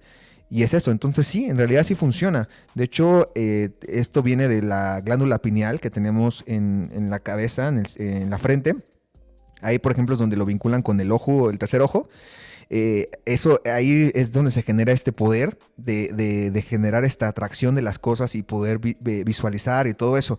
Ahora, eh, no porque exista quiere decir que sea bueno, no, claro. al contrario. pero también hay otros que dicen que, así como, como, ay, es que el Eterno creó todo, ¿cómo lo creó? No, con la palabra, él dijo, hágase la luz y la luz se hizo, lo que usted pronuncia, eso sucede. Entonces usted tiene que declarar y decir cosas positivas, que le va a ir bien, que va a tener éxito y que no sé qué. Entonces también se acuñan esos textos bíblicos eh, con respecto al poder de la palabra. Sí, exactamente. Y tienen razón, el Eterno creó todo, pero como dice, lo creó todo, nosotros ya no podemos crear nada. Nosotros podemos estar dentro de su voluntad y podemos eh, pues eh, tomar las cosas que Él nos da. No podemos crear algo nuevo, algo que, porque eso que queremos crear es lo que va en contra de la naturaleza y es lo que nos genera daño dentro de nosotros porque no va de acuerdo a su voluntad. Y lo que no va de acuerdo a la voluntad del Eterno es lo que nos genera daño, porque primero nos aleja de Él y segundo, pues nos lleva a vivir en nuestras concupiscencias y nuestra carnalidad, ¿no? Entonces ahí está la, situación. Y bueno, ¿de dónde viene todo esto? Justamente viene de estas escuelas de misticismo, tanto del hinduismo, de la Kabbalah, de los egipcios, donde tenían estas ideas de que poder llegar hacia este posicionamiento de plenitud llamado éxito era a través de que tú pudieras ser uno con el universo, ¿no? Y aquí viene esta idea de vibrar con el universo, eh, enfocar, por ejemplo, que también esto viene de, esta escuela de misticismo egipcio del ojo de Horus, enfocar los dos lados del cerebro. Y es algo que yo llegué a hacer, ¿no? Me, da, eh, pues sí, me siento mal por eso, pero en su momento cuando estaba en el multinivel, me llegaron a, poner esas actividades, donde tú te ponías una cartulina y en esa cartulina de un lado tú ponías eh, aquello que querías eh, lograr de manera material, ¿no? Que querías que viajar, que querías tener un coche, que querías tal cosa, ¿no? Y la otra, la otra parte eh, ponías cosas que querías generar en tu vida de manera emocional, ¿no? A lo mejor que tu familia estuviera unida, que pudieras este, encontrar el amor de tu vida, todo eso y yo me ponía, me acuerdo, a verlo, ¿no? El, día como unos 15 minutos ahí a visualizar, ¿no? Inclusive mm, cierta vez me funcionó, ¿no? Este, obviamente estaba mal, ¿no? Pero, pero sí obtuve lo que estaba yo ahí visualizando y estaba decretando y todo eso, pero porque es a final de cuentas algo eh, místico. Entonces sí tiene efectos, pero obviamente es peligroso porque una te lleva a abrir puertas, ¿no? A, que puedan entrar espíritus en tu vida, como también te lleva a obtener algo que probablemente no sea bueno para tu vida. Entonces están esos dos peligros. Y, viene de ahí. Viene de ahí, ¿no? Por aquí nos comentan, uh, Jimena nos deja un texto que está en Deuteronomio, Deuteronomio 13.1. Dice que si se levanta en medio de ti un profeta o un soñador de sueños y te anuncia una señal o un prodigio y la señal o el prodigio se cumple y luego él te dice, vamos en pos de otros dioses a los cuales no has conocido. Y si y sirvámoslos. No darás oído a esas palabras de ese profeta o de ese soñador de sueños, porque el Señor tu Dios te está probando para ver si amas al Señor tu Dios con todo tu corazón y con toda tu alma. Deuteronomio 13, 1 al 3. Sí, ese es el texto. Es el texto donde lo menciona y pasa hoy en día. Pasa hoy en día eso tanto en esto de estas personas que te dicen, mira, aquí está la señal, ve cómo, cómo sí lo obtuviste, ¿no? Cómo puedes generar. Y ellos te alejan del Eterno y te llevan a servir a Mammon, ¿no? Y eso es lo más sencillo, porque te pueden llevar a servir a mm, peores deidades, ¿no? Que son mucho más eh, místicas y mucho más satanistas, ¿no? Eh, igual en las iglesias pasa lo mismo. Te llegan a crear en un Dios que no es el Eterno. Te llevan a, a creer en un Dios de prosperidad, en un Dios de éxito, en un Dios material que ese no es el verdadero creador, ese no es el eterno de la escritura. Que ese incluso, es un Dios que crearon. Exacto, que incluso eh, muchos eh, dicen que es que usted no tiene por qué estar enfermo, porque el Señor se llevó todas las enfermedades, usted no puede por qué estar pobre, usted no tiene por qué estar deprimido. O sea, creer en el eterno, bueno, creer en Dios para ellos es estar perfecto, sano, con plata eh, y todo viento en popa, como dicen, ¿no? pero pues eso, eso no es realmente lo que la palabra nos enseña. Sí, no. Esto es lo que nos enseña todo esto que estamos viendo ahorita, de todas estas estructuras eh, sociales, filosóficas e inclusive peligrosamente místicas, ¿no? Que vienen de todos estos estudios de estas civilizaciones antiguas, mm. ¿no? De hecho, también otro concepto muy famoso en los últimos tiempos es la metafísica, ¿no? El estudio del ser, ¿no? Aquí hay un doctor famoso que se llama Deepak Chopra, que estudia mucho esto, ¿no? De la metafísica. también tiene, también tiene una pirámide, vende productos que le ayudan. Le, le vende ah, producto. Pues aquí también vendimos hace muchos años, Sebastián, hace muchos años, productos de... No, pero al final no los tomamos todos. no fue negocio, no hubo pirámide, hubo, hubo círculo. Eh. Ay, los productos que no termina comprándose, ¿no? Cosas que salen a la luz. Yo también fui parte de eso. Ah, bueno. Pero bueno, viene de ahí, surge de todo esto, ¿no? Y de hecho en todos estos, hablando de este ejemplo de los multiniveles y las pirámides, te enseñan todo eso, es su Biblia, ¿no? Te, ponen a leer muchísimo todo esto y te van llenando porque es la manera en como tú vas generando eso y te vas vinculando hacia, hacia ese hacia ese enfoque, ¿no? Que, tiene que ver con el querer atraer las cosas y hacer las cosas a tu manera sin importar hacia dónde te tengas que inclinar o, qué es lo que tengas que hacer, ¿no? Otra cosa, por ejemplo, que es ya también de las cosas más peligrosas, eh, es cuando se vincula ya el despertar de tu ser a través de lo esotérico, ¿no? Y se vincula con el sujetar la carne y todo eso. Eh, yo me acuerdo eh, en su momento también llegué a estudiar y a leer sobre un personaje, un, bueno, un escritor que se llama Anthony Robbins. Eh, ese personaje es igual un motivador y todo eso, pero él ya llegaba a hacer cosas místicas muy fuertes eh, yo en su momento quise ir a uno de sus eventos, eh, digo, esto estoy hablando hace años, este, porque a uno lo hacían caminar en fuego, ¿no? Y te decían enterrar flechas en el cuello y sin que te pasara nada. Sí, eran cosas que ya tenían que ver con trances y todo eso, pero eso ya es muy peligroso porque inclusive la misma escritura dice que no, no hagas eso, ¿no? Que no hagas pasar por fuego. Dice la misma Torah, ¿no? A, a tus hijos no hagas pasar por fuego, no, tú no te pases por fuego, todo eso, ¿no? Porque ya es una un trance que te metes tú para poder lograr eso, pero al momento que tú te metes en trance, estás abriendo las puertas para que entonces se te metan los espíritus y empiezan a tomar, eh, tomar control de tu vida. Oiga, Sebastián, ¿y cómo se llamaba esa multinivel? Eh, como tal no era un multinivel, era un, era un programa, eh, se llamaba Firewalkers, ¿no? caminadores de fuego o, caminantes de fuego, no sé cómo se traduzca. Este, y era un evento, un evento donde tú te ibas como, me parece que eran como unos cuatro días. Ah, un retiro espiritual. sí, sí, era un retiro totalmente, ¿no? Y ahí te ibas, eh, eran Estados Unidos, eh, te ibas y de hecho estaba caro, ¿no? Costaba como unos, ¿qué será? Como unos dos mil dólares más o menos. En ese entonces, que era hace como unos, que como unos 10 años más o menos, este, eh, te costaba eso, ¿no? Unos dos mil dólares, tú te ibas y eran pues auditorios donde te, iban, te empezaban a dar conferencias y entonces te empezaban a meter en trance, te empezaban a, emocionar, empezabas a brincar, empezabas a, correr, empezabas, y de hecho podías estar todo el día sin comer, sin dormir, y tú estabas en ese momento tan metido en esa energía que al final la última prueba era que, te, que caminabas en fuego. y no te quemabas, ¿no? Y, yo sí conocía personas que lo hicieron, ¿no? Porque sí se puede, obviamente. Eh, el problema es que, que, conlleva eso, ¿no? Y a lo mejor eh, de una manera rápida, pues no es de que se te meta el espíritu, ya estés posicionado, ¿no? Pero sí se te empieza a meter las ideas, se te empieza a meter todo eso que ya te puede llevar ya a algo así, ¿no? Que te puede inclinar al, siguiente punto del que quiero hablar, que eso ya es mucho más pesado, que sería la santería y la brujería y la masonería donde ya tiene que ver con amarres, con, tiene que ver con amuletos, con sacrificios, que ya es muchas cosas que hacen estos personajes para poder tener éxito, ¿no? Y que va desde cosas sencillas de cargar un amuleto hasta hacer sacrificios, inclusive sacrificios humanos, ¿no? Eh, yo me acuerdo en su momento en la, en la escuela, llegué a tener un amigo que él se empezó a meter en todo eso y hacía sacrificios, ¿no? Llevaba, tenía que ir a cazar un antílope a África o algo así. Claro, gatos. Y se lo pedían para, Ajá, ya empezaban por gatos, pero después ya les pedían cosas más pesadas como ir por un antílope en África o así animales como más complicados. Y si los traían, pues les cumplían sus favores, ¿no? Y después, pues obviamente lo siguiente era gente, ¿no? Eran personas, niños, ¿no? Que eso ya es lo más, lo más fuerte, ¿no? Pero todo eso, ese punto te va llevando justamente todo este camino que empieza desde la ley de la atracción, ¿no? Todo este libro del secreto y todo eso, hasta ya caer justamente en todos estos, en todas estas acciones, en todas estas costumbres, en todos, en todos estos comportamientos que pues están vinculados totalmente con el lado espiritista y que es muy peligroso, ¿no? Entonces, ese es el detalle, ¿no? Hablando de los agentes externos que tienen que ver con eso. No, ya no solamente son fraudes, ya no solamente es corrupción, sino ya llega a algo que atenta ya no solamente contra tu vida física, sino contra, también con tu vida espiritual, ¿no? Entonces ahí es donde está el problema con eso. ¿No? Y, bueno, es, una parte, ¿no? También, por ejemplo, otra parte que tal vez no sea espiritual, pero que sí, bueno, que al final de cuentas está vinculado, pero que no precisamente te afecta primeramente de una, de manera espiritual, ya es la cuestión del narcotráfico.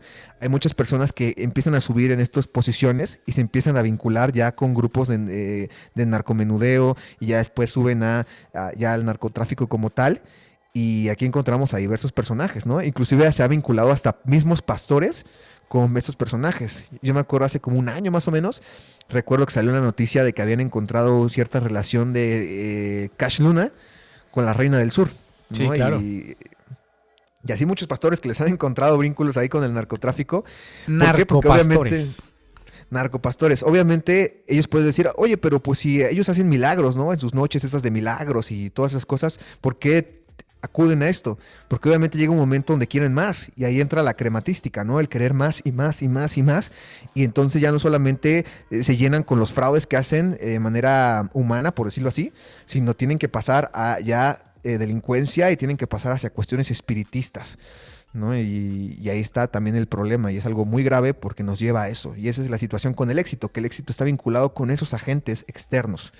Y es que, no lo digo eh, yo, sino lo dice. Esa, esa es la pregunta, Sebastián, porque es que mucha gente dice, no, pero yo, yo cuando sea empresario ya me voy a calmar y voy a ser una persona normal y tranquila. El problema es que eh, siempre se va a querer más, ¿no? El, enemigo, de hecho, cuando tentó al Mesías, le dijo, mira, todo esto te daré si postrado me adorares. O sea, eh, la gente nunca se va a saciar, siempre van a querer más. Y de hecho todos estos personajes con miles de millones de dólares en sus, en sus ganancias casi que diarias o mensuales, no se sacian, entonces siempre quieren más y quieren más y entonces ya no quieren ganar dinero porque pues tienen tanto, entonces mejor controlemos a la gente, manipulemos al pueblo, matemos gente, eh, eh, hay mucha población, entonces despoblemos el planeta, vivamos nomás nosotros y siempre van a querer más y para allá apunta todo esto, ¿no? Sí, claro. ¿No? Y ese es el problema, como mencionabas, esta crematística o esta adicción, obsesión por las riquezas, ¿no? Y ese es el problema con el éxito, porque el éxito en el mundo no es alcanzable. ¿no? Como mencionaba en un inicio, la misma filosofía dice, la felicidad no se alcanza, el éxito no se alcanza, y ese es el problema, por eso no se llenan, y quieren más y más, y piensan que algún momento lo van a alcanzar, pero no, no, no, hay, no hay forma de cómo alcanzarlo, porque a pesar de que sean eh, los personajes con más dinero, los multimillonarios, los más reconocidos, que están inclusive hasta en el grado más grande del de la masonería, eh, al final de cuentas no son felices. Terminan con miedo, terminan con depresión, terminan con ataduras espirituales que los llevan a estar en el mismo estado y nunca alcanzar el éxito. Y creo que el ejemplo más claro de esto bíblicamente es el mismo adversario, Satanás. Satanás, por más que tenga el control del mundo, por más que tenga todo esto, al final de cuentas no es feliz porque no está lleno, porque él no tiene esa verdadera plenitud que es la que nos da el eterno. Y obviamente esto lo hereda a todos aquellos que le sirven, que son todas estas personas que siguen esta doctrina, que siguen esta idea del éxito, ¿no? Por eso el éxito no es alcanzable humanamente, ¿no? La plenitud en el eterno, esa sí es alcanzable, ¿no? En su momento la, alcanzaremos y por lo mientras podemos estar dentro de un estado de, este, satisfacción y de bienestar, ¿no? En nuestro, en nuestro camino, nuestro peregrinar. Pero bueno, hablando de eso, hablando de la Biblia, ahora creo que nos tenemos que preguntar eh, cómo entró a la fe esto, ¿no? Porque es algo que hoy en día la fe está muy marcado, ¿no? Como mencionamos, de estos, de esos personajes que inclusive ya aparecen como locos. Pero bueno, que este, ¿cómo, ¿cómo fue que se vinculó esto? ¿Cómo fue que se introdujo? Y bueno, eh, se introdujo a través de diversos factores dentro de la fe. Uno de los principales fue el aspecto del liderazgo. ¿No? ¿De dónde surge esto del liderazgo, no? Porque hoy en las iglesias escuchamos mucho esto, ¿no? Líder, ¿no? El líder de jóvenes, el líder de la alabanza, tú tienes que ser líder, tener a tus discípulos, tener tus células, tener tu seguimiento, tener tus grupos, tienes que ser, ¿no? Eh, hablando, por ejemplo, del ejemplo, el, dando el ejemplo, perdón, de hace ratito de César Castellanos, ¿no? Él fue de los primeros que generó esto en cuestión de los 12, ¿no? Su doctrina de los 12. Y tú tienes que tener tu 12 y, esos 12 tienen que tener a sus 12, ¿no? Y ahí forjó a final de cuentas un multinivel en la iglesia, ¿no? de tener tus 12, 12, 12 y todo eso, ¿no? Conocí eh, muy personalmente al señor César Castellanos y sus, sus hijas, su familia. sí, ¿no? Y ahí uno se da cuenta que también pura doctrina, ¿no? Y todas estas cosas aplicadas de liderazgo. Pero bueno, esta, esta parte de liderazgo ellos lo ponen del pretexto del discipulado de Yeshua. Ellos dicen, tú tienes que pensar como lo hizo Jesús, ¿no? Como lo llaman. Eh, tú tienes que hacer tus discípulos y llevarlos hacia las naciones y tienes que tener a tu gente que te siga. Y tienen toda esta idea de que Jesús fue un líder. Y en realidad más bien Yeshua fue, es el medio para llegar al eterno y, Él es maestro, ¿no? Él nos eh, dirige, pero en realidad no es un líder como lo pone el mundo. ¿No? Y cuando nosotros, por ejemplo, hacemos discípulos, no hacemos discípulos de nosotros, sino hacemos discípulos de Yeshua, que es el maestro, porque él mismo dijo, a nadie llamen maestro, ¿no? A nadie este, lo, acudan a él para pedirle como, como sabiduría de él, sino más bien vengan a la interpretación que les estoy dando sobre la Torah para poder acercarse al Padre, ¿no? Eso es lo que nos enseñó. Y que, obviamente... Y que además, Sebastián, cuando uno eh, tiene gente a cargo o uno está liderando ciertas personas, el enemigo también se le, se le sube a la cabeza porque usted tiene como que el poder de coaccionar o de dirigir y, e incluso de decidir por ellos, ¿no? Entonces vienen a usted y le preguntan, ay, es que yo qué voy a hacer, tengo esta y esta problema, ¿usted qué me recomienda?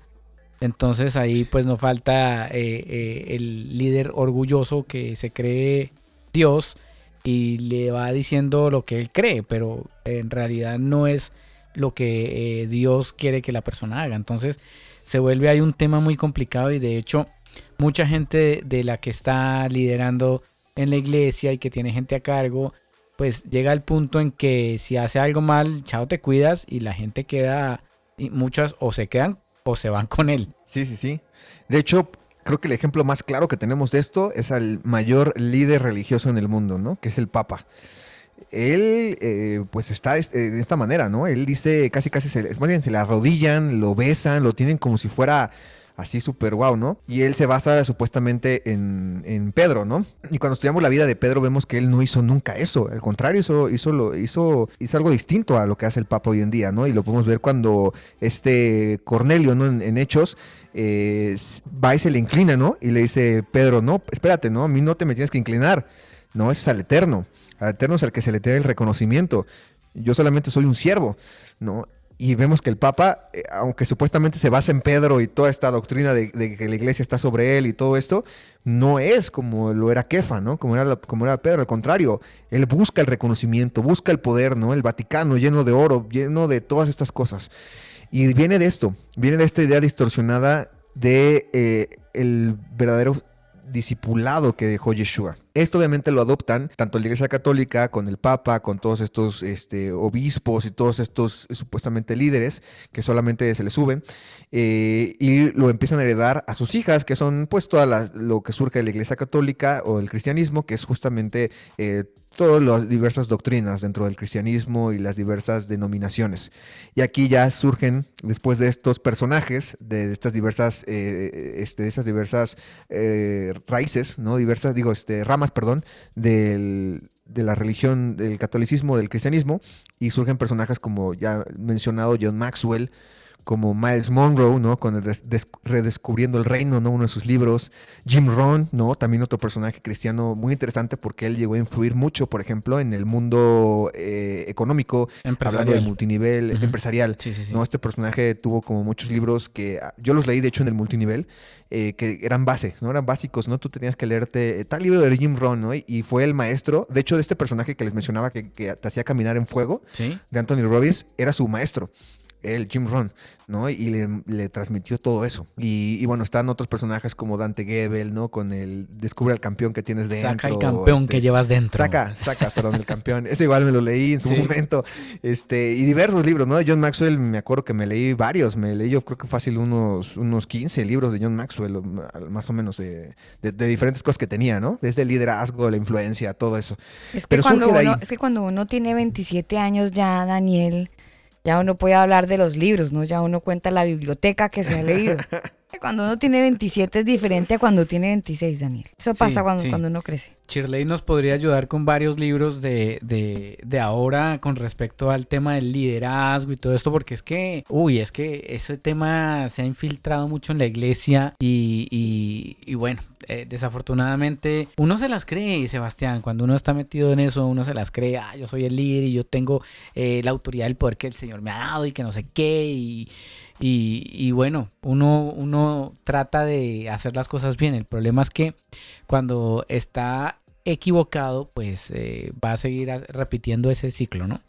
Va a enseñar lo que no corresponde y bueno, gracias al Eterno por estos programas que nos ayudan a entender un poquito todo lo que, lo que estamos viviendo y todo lo que se está enseñando en muchas iglesias, en muchas eh, organizaciones y bueno, que prácticamente todo eh, nos, nos eh, quiere enseñar de que el éxito es tener dinero, el éxito es ser famoso, es eh, tener un nivel de estatus impresionante, pero pues desafortunadamente esa no es la verdad, o sea, esa no es la verdad. La verdad es que el único que nos puede realmente hacer felices y dar ese propósito de vida es el eterno. No existe nada. Mire, si usted no ha intentado acercarse a él o o, usted ha ido a la iglesia por acompañar a los papás o al tío o a la abuela, pues eh, haga, haga el intento de buscarlo realmente desde su interior, con su corazón abierto y disposición, y se va a dar cuenta que servirle al Eterno eh, es lo mejor que uno puede hacer. No, no, existe, no existe otra cosa que lo pueda satisfacer a uno tanto.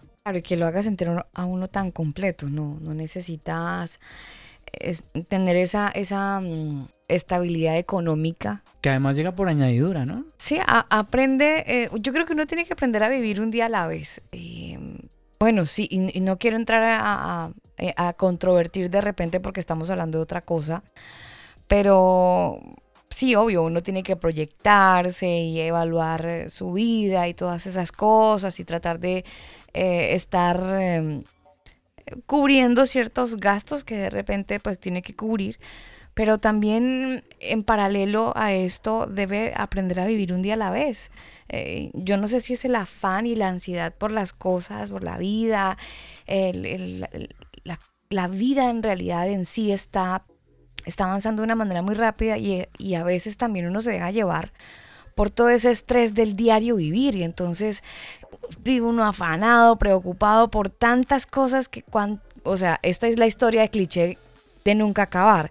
Gente que se preocupa por tener todo cubierto en la vida y todo organizado y de repente vino un paro cardiorrespiratorio o lo que sea, se murió. ¿Dónde quedó el afán? ¿Dónde quedó todo? Entonces, es también aprender a vivir un día a la vez. Y, cuando uno está bajo el propósito. ser agradecidos con lo que uno tiene. Porque es que uno, uno, uno siempre quiere, quiere, quiere, quiere, nunca agradece lo que tiene. Sí, total. Sí, ¿no? El mismo Yeshua lo dice, ¿no? Dice, no, te- no se afanen por, lo, que- por el día de mañana, ¿no? O sea, enfóquense en hoy y en vivir hoy como si fuera su último día, ¿no? Eh, porque hay algo mayor. Inclusive ahorita con lo que mencionabas de que a la gente al otro día pues les puede dar un infarto o ese Mm. mismo día, hay una misma parábola, ¿no? Que dice de este personaje que empezó a juntar y empezó a llenar sus almacenes y que ya, pues muy feliz vio que su almacén estaba lleno y, y llega eh, y, y le dicen, eh, ¿para qué te afanas, no? Mañana no seas necio, vienen a pedir tu alma. Y todo lo que juntaste, al final de cuentas, no te sirvió de nada, porque lo que importa es tu alma. Eso es lo importante, ¿no? Pero tristemente en los sistemas religiosos esto no se ha adoptado, al contrario, Mm. se ha distorsionado. Ya ahí tenemos el siguiente factor dentro de cómo se introdujo esta parte del éxito en, le- en las iglesias, en, en la fe, en los creyentes, y es a través de la doctrina de la prosperidad que tiene que ver con justamente el diezmo y las ofrendas, ¿no? Y tiene que ver con esta mm, práctica de tú invierte y cosecharás, ¿no? No importa si no te portas bien, mientras tú ofrendes, vas a ser prosperado. Y esa es una idea totalmente errónea, ¿no? Mucha gente me ha llegado a cuestionar cuando he dado algunos temas relación a esto y me dicen, pero ¿cómo? No, no, no, no, no, es que tú, si tú das, te va a bendecir, ¿no? Porque tú estás siendo fiel, estás dejando tus riquezas, ¿no? Es que me ha pasado. sí. Yo doy y, se- y he visto que se multiplica. Sí, y, y pasa, claro que pasa, pero como lo mismo con los milagros falsos. ¿Eso te está llevando hacia un bien o te está llevando hacia una idolatría del dinero? Ahí es donde tienes que pensarle. No, normalmente te lleva hacia una idolatría del dinero y hacia aportar a, un sistema que no está guiando a la, a la gente hacia el eterno, ¿no? No, no, no los está dirigiendo correctamente. ¿No? Y aquí tenemos que saber que el diezmo no es una inversión. Si se quieren ir a invertir, váyanse a invertir a la bolsa de valores, al banco, a los acetes, no sé, a, a diferentes mm, formas de invertir. Ahí váyanse, ahí pueden hacerlo. ¿No? Lo que es del César al César. Lo que es del Eterno, ahí es distinto. El diezmo no es para eso, ¿no? El diezmo en su momento se dio cuando estaba el santuario físico eh, y era una forma de, aportar, ¿no? Con el cual se sustentaban los levitas, ¿no? Este, los, los ministros, pero no, el pueblo de Israel no lo hacía para que recibiera como resultado bendición en su vida de una manera próspera, sino lo hacía por obediencia y por, eh, por amor al Eterno. No lo hacía por estar esperando ser prósperos, ¿no? Eh, de esa manera económica. ¿No? Al contrario, era una manera de soltar, una, una manera de apoyar al servicio real, no al servicio que hoy se tiene en los sistemas religiosos. Y, y- y esto empezó a distorsionar la idea de ser exitoso, porque esto, eh, digamos que aportó a que sí se debe buscar la prosperidad, ¿no? Dentro de este mundo y que tú al momento que estés dando dinero y que estés invirtiendo se te va a regresar, ¿no? Y que la bendición depende de lo que tú hagas y no es así. No, la, la bendición no depende de ti, la bendición depende del Eterno. Ya depende de, de ti si quieres recibir la bendición o no la quieres No, recibir, que eso es es- algo distinto. Pero eso es cuando tienen una actitud humilde, Sebastián, porque en general tienen la actitud de que como yo doy, yo tengo derecho a exigirle a, a- a Dios que me dé. Ah, no, sí, sí, sí, no. eh, Igual hay muchos casos, yo recuerdo de ejemplos de pastores que exigían, ¿no? Que decían, no, es que yo le digo a Dios, ¿no? Que me va a dar esto y porque yo quiero me lo va a dar, ¿no? Ahí me acuerdo de un pastor que se llama, creo que Kenneth Copeland, Kenneth Copeland o algo así. Sí, sí, sí. Me acuerdo Sí. Que, que me platicaba mi mamá que lo veía antes, que le Norteamericano. decía, ajá, norteamericano, que él decía, es que le tienes que exigir, ¿no? A, Dios. Y se tomaban de esta palabra de, de si tú pides, se te dará, ¿no? Sí. Y no tiene nada que ver eso. Lo- esa palabra más bien tiene que ver que si tú estás preparado para recibir lo que el Eterno te va a dar, lo vas a recibir. Pero no quiere decir que tú tengas que estar ahí exigiendo, Mal- ¿no? Maldonado dijo, es que Dios es como una prostituta. Usted eh, tiene que pedirle y exigirle y no sé qué. Y otras cosas que no que radialmente no son como ni, ni bueno hacer comentario No, de lo mismo, nada. pero es muy heavy cómo ha distorsionado el evangelio de la prosperidad y que desafortunadamente lleva tanto tiempo, Sebastián, porque no estamos hablando de cinco años, estamos hablando de más de dos décadas, yéndonos cortitos de cómo no, ha mucho. influido el evangelio de la prosperidad. Claro, eh, parte de toda esta historia, o por lo menos principalmente en los Estados Unidos, que fue permeando en nuestros países eh, hacia el sur del continente y entonces ahora, por más pobre que sea el país, hay una iglesia de la prosperidad siendo influencia y donde todo el mundo quiere asistir a ver si es tan rico como el pastor. Sí. Y viene de ahí, ¿no? Esa idea que el pastor, como pues está bien económicamente, es tu punto de referencia y quieres llegar a eso. Mm.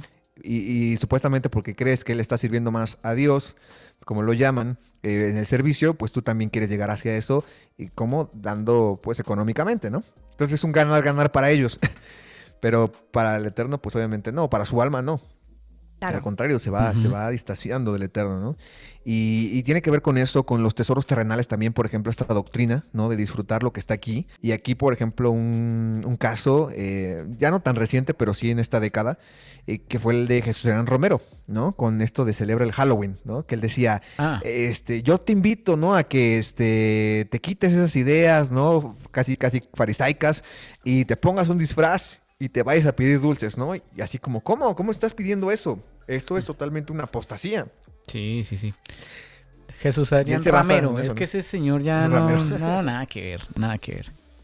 Next. y es porque tenía su enfoque en el mundo y él te decía disfrútalo del mundo. Y cuando la palabra dice que disfrutes lo del mundo, al contrario, dice enfócate en los tesoros celestiales, porque lo terrenal se lo come la, polilla y el oriente. Exactamente, apártense, apártense de lo del mundo, ¿no? Quien es amigo del mundo se constituye enemigo del eterno, ¿no? Dice Santiago. Y es eso, ¿no? Tiene que ver con eso. Y digamos que esta es la base, ¿no? El liderazgo, la cuestión de la prosperidad, la cuestión de los tesoros terrenales. Pero de ahí ya empezó a empeorar la cosa cuando se dieron cuenta que también no solamente podían llegar a tener ese éxito a través de esas cuestiones terrenales, por decirlo así, o más físicas, hablando del dinero y todo eso, y se empezaron a meter ya en una cuestión ya mucho más espiritual, pero no del espiritual bueno, sino de lo místico, ¿no?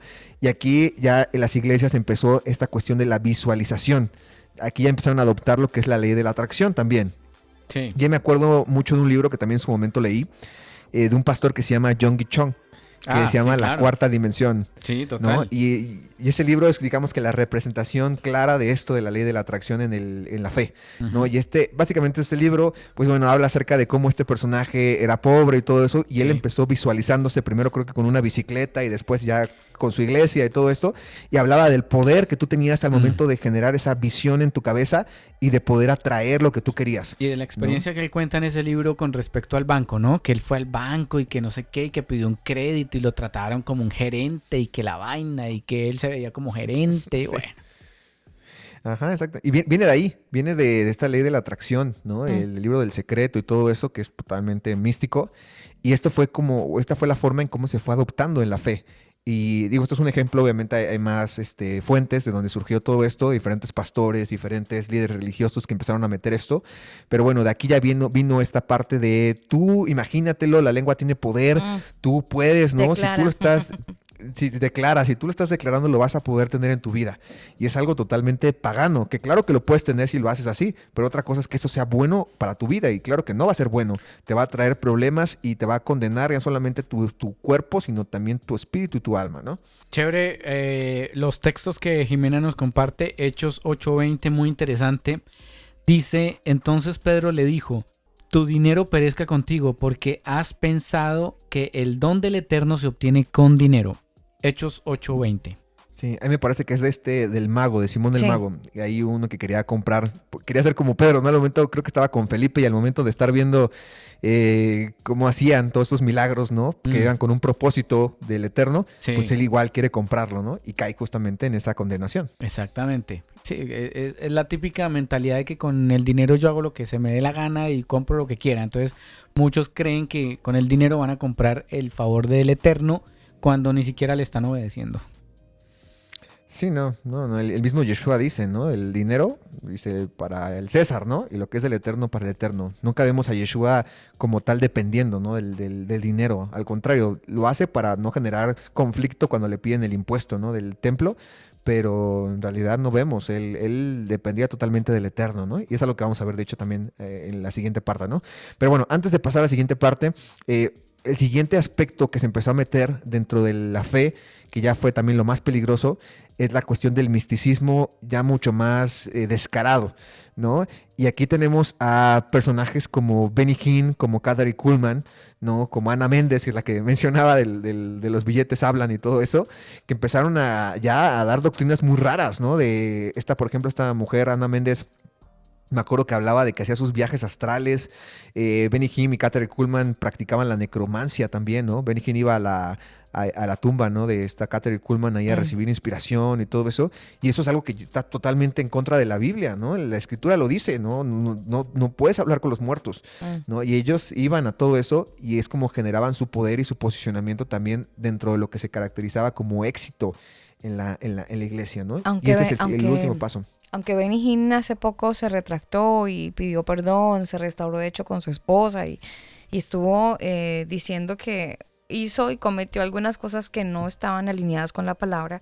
Y él hace, esta semana, hace 10 días, eh, habla un poco al respecto y, y- comenta que pues pide perdón a la iglesia, a la gente a la que él ofendió y habla también de la restauración de su hogar.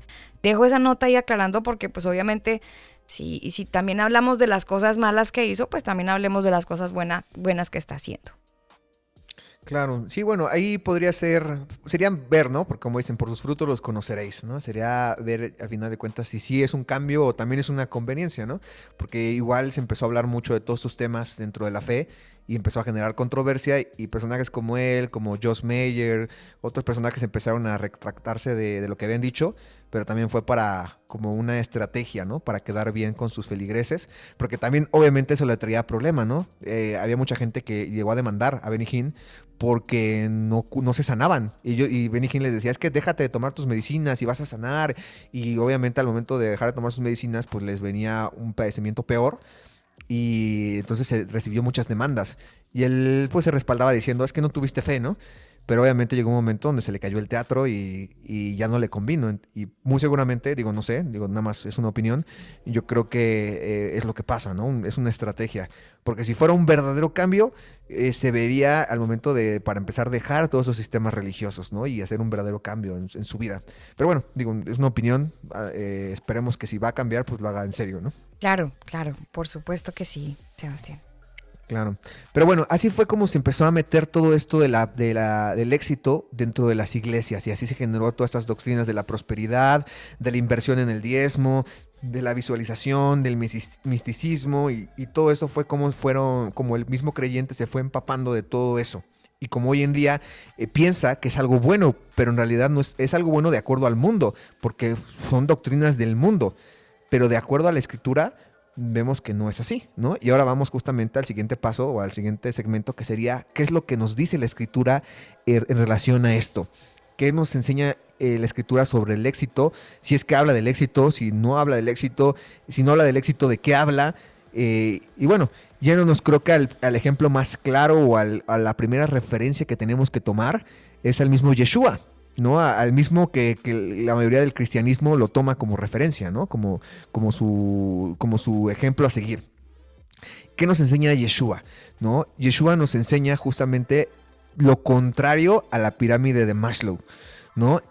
Y esto lo podemos ver al momento que recibe su, la tentación, ¿no? En, en el libro de el Evangelio de, de Mateo, ¿no? En la Buena Nueva de Mateo, en el capítulo 4, cuando es, es- va al desierto y es tentado, aquí nos da una gran enseñanza sobre nuestra dependencia, de su- de nuestras necesidades y la dependencia que tenemos en, nuestra vida, ¿no? ¿Y qué es lo primero que vemos? La primera tentación que le hacen a Yeshua, eh, le dice, este, pues convierte, ¿no? Las piedras en pan, ¿no? Si, tienes hambre, pues come de las piedras, ¿no? Tú tienes el poder para decirlo. ¿Qué le dice Yeshua? ¿O cómo le contesta? Le dice, no solo de pan vive el hombre, ¿no? Tomando este texto de, de Deuteronomio, sino de la palabra del Eterno. Ahí le está dando un batazo al adversario y le dice, en la fisiología, en lo básico, yo no dependo de este mundo, yo dependo del Eterno. Más adelante esto lo complementa en otra, de sus enseñanzas, eh, de hecho en el Sermón del Monte, donde dice, es algo que había mencionado, no os afanéis por vuestra vida, qué habéis de comer o qué habéis de beber, ni por vuestro cuerpo y qué habéis de vestir. No es la, más la vida, no es la vida, perdón, más que el alimento y el cuerpo más que el vestido. Mirad las aves del cielo que no siembran ni ciegan ni recogen en graneros y vuestro Padre celestial las alimenta. ¿No valéis vosotros más que ellas? ¿No? Y esto le dice a sus discípulos. Y es un complemento, de hecho, esto de, de que no solamente del pan, de pan vive el hombre, sino de la escritura, de la palabra. Y esto es un batazo para el éxito, porque el éxito te dice, desde un principio tú tienes que depender las cosas de este mundo. Yeshua está diciendo, no es así. El eterno, del que tienes que depender es del eterno y de su palabra. Y su palabra no habla acerca del éxito, no habla acerca de que tú llegues a ser alguien en este mundo. Al contrario, te dice, muera eso, ¿no? La semilla para que dé fruto tiene que morir. Y, de esa manera, pues ya dar ese fruto. Para poder volver a nacer, tienes que morir primero a ti. Y de esa manera, entonces puedes ya dar esos frutos, pero tienes que morir a esa carne. Y eso es lo que nos enseña Yeshua en las cuestiones básicas, lo que podríamos decir que es la, fisiología y la seguridad, que son estos dos primeros escalones de la pirámide de Maslow. Yeshua dice, tu vida depende del eterno, porque Él es el que te puede quitar también el alma. Por otra parte, también hablando de la seguridad, este, de, las, de la afiliación, perdón, dice que aunque mi padre o mi madre, dice el Salmo, me dejen, ¿no? El Eterno estará conmigo. Eh, y eso tiene que ver con la segunda con la segunda tentación que hace el adversario, que le hace Satanás a, Yeshua, cuando le dice, eh, apiéntate, ¿no? Que el Eterno va a mandar a sus ángeles y te van a recoger, ¿no? Para que no caigas. Y Yeshua le dice, no tentarás al Eterno, ¿no? Tomando aquí también la, este, la parte de la Torah, ¿no? Este, le dice, no, no vas a tentar al Eterno, vas a, depender de Él, claro, pero eso no quiere decir que tú vas a poder hacer lo que tú quieras, no quiere decir que tú vas a depender de las cosas de este mundo, vas a depender de Él totalmente. Y al momento de depender de Él, también no lo debes de tentar, no debes de estar basándote en lo que el mundo te da, porque lo que el mundo te da te va a corromper y te va a matar. Pero si dependes del Eterno, al momento de no tentarlo y confiar en Él, entonces vas a poder tener también esa misma seguridad y esa misma afiliación. No dependes de nadie más que del Eterno. Claro que te tienes que relacionar con las personas, claro que no puedes apartarte de este mundo, como el mismo Yeshua lo dice, pero eso no dice que tienes que ser parte de este mundo, no, quiere decir que tienes que ser o seguir las mismas doctrinas de este mundo. Obvio. Además eh, también... Que, que, tampoco estamos diciendo que no estudien y se preparen, pero pues... Eh, tienen que tener siempre el enfoque con el eterno, de servirle a Él, de agradarle a Él y de cumplir siempre sus, pues sus mandatos, ¿no? Porque también hay gente que dirá, no, pero es que yo estoy estudiando y yo quiero hacer esto, yo quiero hacer lo otro y me quiero proyectar a esto, a lo otro. Bueno, está bien, pero dentro de lo posible, si usted puede ser independiente, mejor sea independiente. Trate de tener una labor que lo ayude a usted a ser independiente y que no pueda estar sometido a ningún sistema o compañía. Porque mire que hoy en día muchos se han vacunado, no, ni siquiera por la salud, ni siquiera pensando en que es que no quiero que el virus me toque, sino se han vacunado para no perder su trabajo. Entonces están prácticamente desde mi punto de vista y es mi pensamiento y mi postura, creo que están arrodillados ante la bestia del sistema porque el sistema les dice es que si usted quiere seguir trabajando tiene que vacunarse. Entonces allá van y se postran a, adorar a la bestia porque pues sin ese sustento pues no pueden hacer nada. Entonces por eso mi recomendación es que traten de ser independientes. Sí, claro, ¿no? Y peor aún, ¿no? Muchas veces ya ni siquiera porque no los dejen trabajar, sino por querer acceder a cierto lugar o, o tener ciertos beneficios eh, pues se venden, ¿no? Literalmente se venden al sistema y, también eso tiene que ver, ¿no? No tentar al eterno en eso. ¿no? Y, claro, ahí este, mm, eh, corroboro, ¿no? Este, no se refiere de que no, no estudien, ¿no? O que, o que se conformen en una cuestión de estar flojos, ¿no? De flojos y no hacer nada. No, al contrario, es prepararse porque ahora lo que vamos a hacer no lo vamos a hacer para nosotros, sino lo vamos a hacer para el eterno. Eso también dice la palabra. Todo lo que hagas, hazlo como si lo hicieras para el eterno. Entonces tú ya cuando vas a trabajar, no vas a trabajar para ser exitoso, no vas a, estar, no vas a trabajar para que te suban de puesto y entonces tengas ese reconocimiento y te paguen más. No, tú vas a trabajar sí para sustentarte y lo vas a hacer bien, pero porque lo estás haciendo como para el eterno. Y así también vas a poder ser de ejemplo para Ahora, otros. Si le dan el premio y si le suben el cargo y si no sé qué, bueno, chévere, se da luz eh, allá donde está, pero no pierda su enfoque, no, no se deje tampoco vender porque hay, hay, muchos que confunden eh, el tema de la, de la, el tema de la honestidad, ¿cierto? Con la integridad. Entonces, una cosa es la honestidad y otra cosa es la integridad. Y hay que estar, procurar siempre ser íntegro. Íntegro. Sí, por supuesto. Todo tiempo. Y ahí también donde tenemos que ver si al momento de tomar, por ejemplo, ese cargo, ¿no? O subir o, tener, o, tener esa posición más alta, eh, afecta nuestra relación con el Eterno, ¿no? Hay mucha gente que por lo mismo no puede guardar Shabbat, ¿no? O por lo mismo este, eh, pierde su comunión con el Eterno o, pierde el servicio que puede hacer con el Eterno y ahí está el problema. De hecho, eso tiene que ver con la tercera parte de esta, de esta enseñanza de Yeshua sobre eh, las necesidades del ser humano en relación al Eterno. Y es el último, la última tentación ¿no? que tiene que ver con el reconocimiento y la autorrealización, que sería este punto de la, pirámide de Maslow, ¿no? donde, el, donde el adversario, ¿no? Satanás le dice a Yeshua, mira estos reinos, los quieres tener solamente arrodíllate ante mí. Es esto del sistema, ¿no? Arrodillarse al sistema, al mundo. Y le dice, no, solamente al Eterno, eh, amarás al Eterno sobre todas las cosas, solamente a Él lo servirás, ¿no? Lo toma del igual de la Torah. ¿no? Lo toma de este, del Shema, ¿no? De Deuteronomio 6, ahí donde también habla acerca de, que al Eterno lo tienes que tener como prioridad. No solamente en sentimientos, sino también en tus recursos. De hecho, es lo que dice esa parte de la Torah. Dice que amarás al Eterno con todo tu corazón, con toda tu, tu alma y con toda tu mente, ¿no? Y también dice con todas tus fuerzas, ¿no? Eh, que tiene que ver con los recursos, con todos tus recursos los tienes que amar también. Y eso involucra desde el trabajo, este, la educación, todo, ¿no? Toda tu vida tiene que ser para el eterno. ¿no? Porque de esa manera tú te vas a mantener obviamente en ese bienestar, no vas a estar dependiendo o estar esclavizado de las cosas del mundo.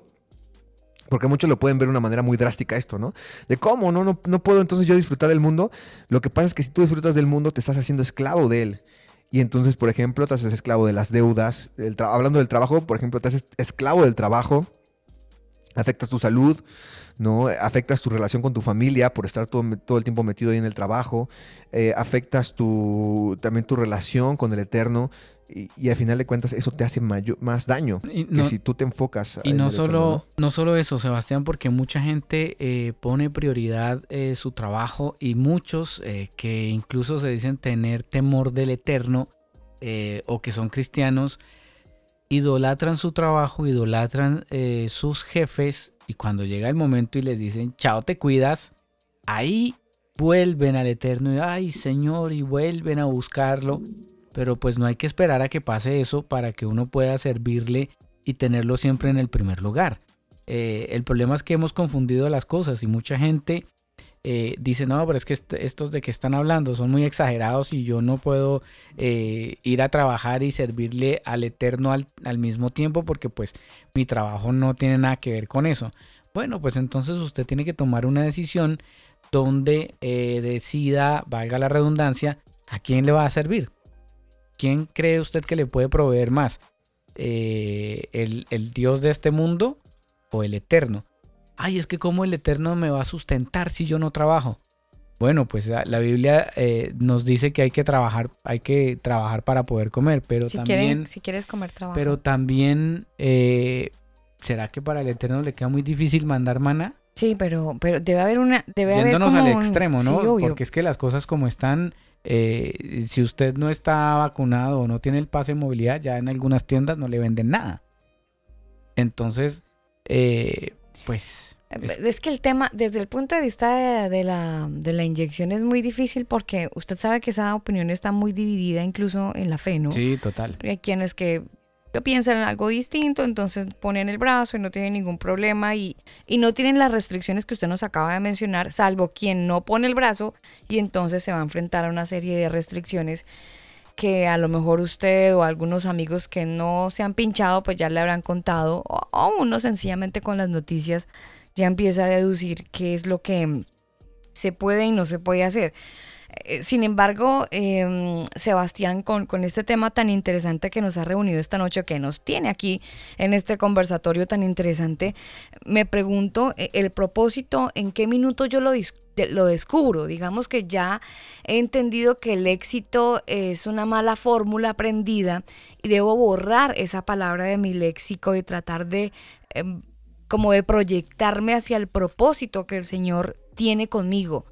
No sé si en la escala de que usted nos ha entregado de los puntos venga este aclarando cuál es el propósito que tiene el Señor conmigo o cómo hago yo para descubrirlo. Pues el, básicamente el propósito es el que viene en su instrucción, ¿no? O sea, el Eterno ya nos dio, ¿no? Hay mucha gente que dice, es que estoy buscando, ¿no? La inspiración para que el Eterno me diga cuál es el propósito en mi vida y estoy buscando que me diga cuál es mi ministerio y estoy buscando este, que me diga eh, hacia dónde voy a ir yo, que me profetice, ¿no? Eso pasa mucho en los sistemas religiosos, ¿no? Que van con el, supuestamente el profeta, ¿no? Y que va a la iglesia y que me profetice, ¿no? Que lo que quiero hacer porque no sé, no encuentro.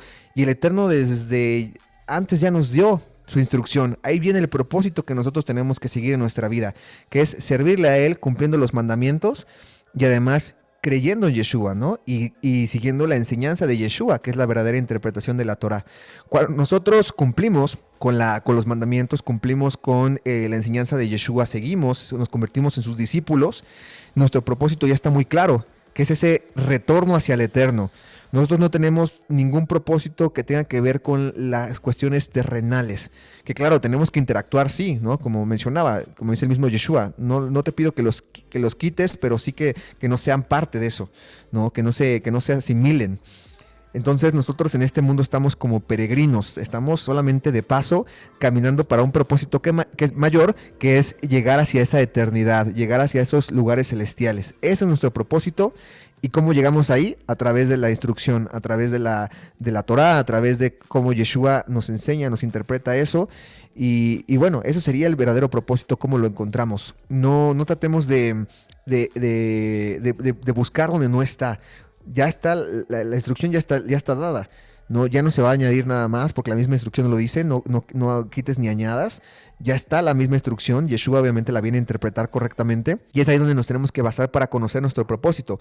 Que claro, cuando estemos nosotros cumpliendo ese propósito, probablemente se nos añada ciertas cosas, ciertos, eh, ciertas obligaciones, ciertas responsabilidades que al momento de nosotros estar listos, de estar cumpliendo con, con la instrucción, vamos a tener la capacidad de poderlas hacer. Pero eso ya viene dentro del propósito del Eterno que surge del cumplimiento de su palabra. Nosotros ya no tenemos que estar buscando el decir, ah, es que tengo que ser famoso y de esa manera poder impactar al mundo, ¿no? Al momento que yo llegue a ser famoso, entonces sí van a escuchar de, la palabra, ¿no? Van a escuchar de la Biblia, como muchos lo hacen, ¿no? O al momento que yo llegue a la política, voy a poder estar ahí para poner leyes que prohíban el aborto, ¿no? Que prohíban tal cosa. Y, y a final de cuentas, como ya lo vimos en el tema de los movimientos este, sociales y todo eso, lo que el Eterno nos pide es que nos consagremos nosotros y que nosotros cambiemos nuestra vida para que de esa manera impactemos la vida de los demás. No busquemos cambiar al mundo con el mundo, sino busquemos cambiar nuestra, nuestra vida con el Eterno y de esa manera impactar al mundo.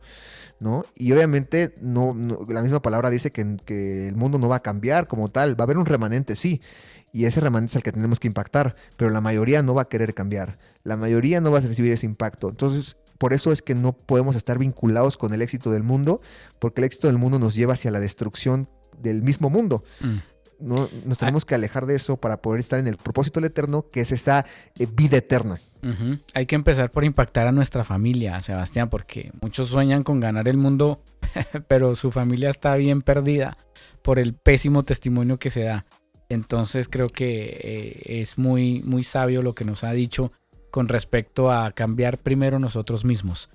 por supuesto, ¿no? Eso es lo, principal. Cambiar nosotros mismos, ya una vez que cambiamos nosotros, cambiar la vida de los que nos rodean, nuestra familia, las personas más cercanas, nuestra misma familia de la fe, que muchas veces necesitan consejo, necesitan, perdón, orientación, necesitan ayuda con ellos. Y ya después, entonces, poder impactar a otros con nuestro ejemplo, con esos frutos ¿no? Que, el, mismo Yeshua dice, ¿no? Por sus frutos los conoceréis.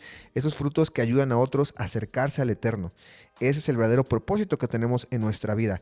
Que, menciono, claro, en este mismo propósito puede ser que tengamos eh, ciertos objetivos o ciertas cosas que el Eterno nos vaya añadiendo. ¿No? Como a lo mejor el propósito de la unión, ¿no? Puede ser que a lo mejor este, encontremos a esa pareja y con, ella juntos podamos avanzar y de ahí podemos a lo mejor igual tener hijos, ¿no? Impactar la vida de nuestros hijos, como también a lo mejor podemos eh, nosotros dentro de, algún negocio que vayamos generando ayudar a hermanos hermanos, con Sedacá, ¿no? Haciendo justicia, ¿no? Con estos apoyos para ellos, como también a lo mejor enseñando, ¿no? Uno no sabe, ¿no? Yo la verdad nunca me imaginé poder estar haciendo esto, ¿no? Yo era lo, último que imaginaba, ¿no? Estar compartiendo así. Y el Eterno lo puso en, mi vida y, pues bueno, ahora sí que yo lo acepté eh, dándole, las, gracias a Él, eh, que me permite hacerlo. Este, y, puede pasar así también, ¿no? Con cada uno de, eh, cada uno de nosotros en diferentes áreas. Pueden surgir ciertas, ciertas tareas que el Eterno nos vaya dando, pero bueno, eso se va añadiendo conforme vamos avanzando, ¿no? Y, eso es a lo que también refiere esta cuestión de busca el reino de, de los cielos, Elohim, y lo demás será añadido. Es exactamente eso. No, no estemos buscando nosotros afuera. Ya tenemos el reino de los cielos, que es el que acercó Yeshua, que es esa forma de vivir correctamente en la instrucción, limpiando nuestras vestiduras, y lo demás ya entonces en su momento va a ser añadido, en, el momento que el Eterno lo decida. No nosotros, sino el Eterno es el que lo decide. Sebastián, usted es el que mm, de alguna manera la voz cantante y sonante del grupo de los jóvenes peregrinando dentro de la casa de estudios Cielos Nuevos y Tierra Nueva. Por ende, la interacción que usted tiene con los jóvenes es, es, casi, bueno, en la semana no sé qué tanto, pero es, quiero decir, es muy constante.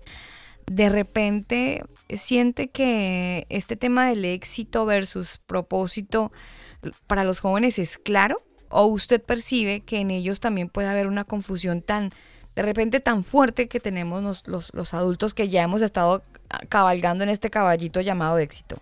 No, yo creo que, eh, bueno, la mayoría de los jovencitos que llego a tratar en la semana, eh, la mayoría, pues bueno, ya están dentro de esto, de esta misma fe, ¿no? De esta misma, eh, este mismo enfoque, este mismo peregrinar.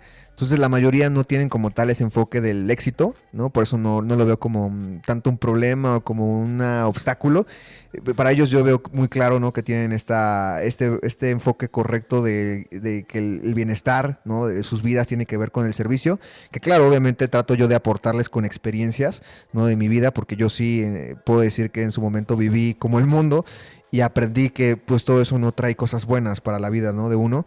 Y eso es lo que les comparto, ¿no? Como mi experiencia de lo que aprendí y qué es la verdadera, pues sí, la verdadera felicidad, el verdadero bienestar que es el que el Eterno nos da, ¿no? Para los jovencitos de afuera probablemente sí sea un conflicto, porque hoy en día es lo que los rodea en cuestión de, doctrinas, ¿no? En tanto las iglesias como el mundo les dices que tú tienes que ser exitoso, si tú no eres exitoso tú no eres nadie, ¿no? Y ya no solamente en cuestiones, eh, podríamos decir, eh, económicas o en cuestiones de, de empresariales, sino también inclusive siendo exitosos a nivel social.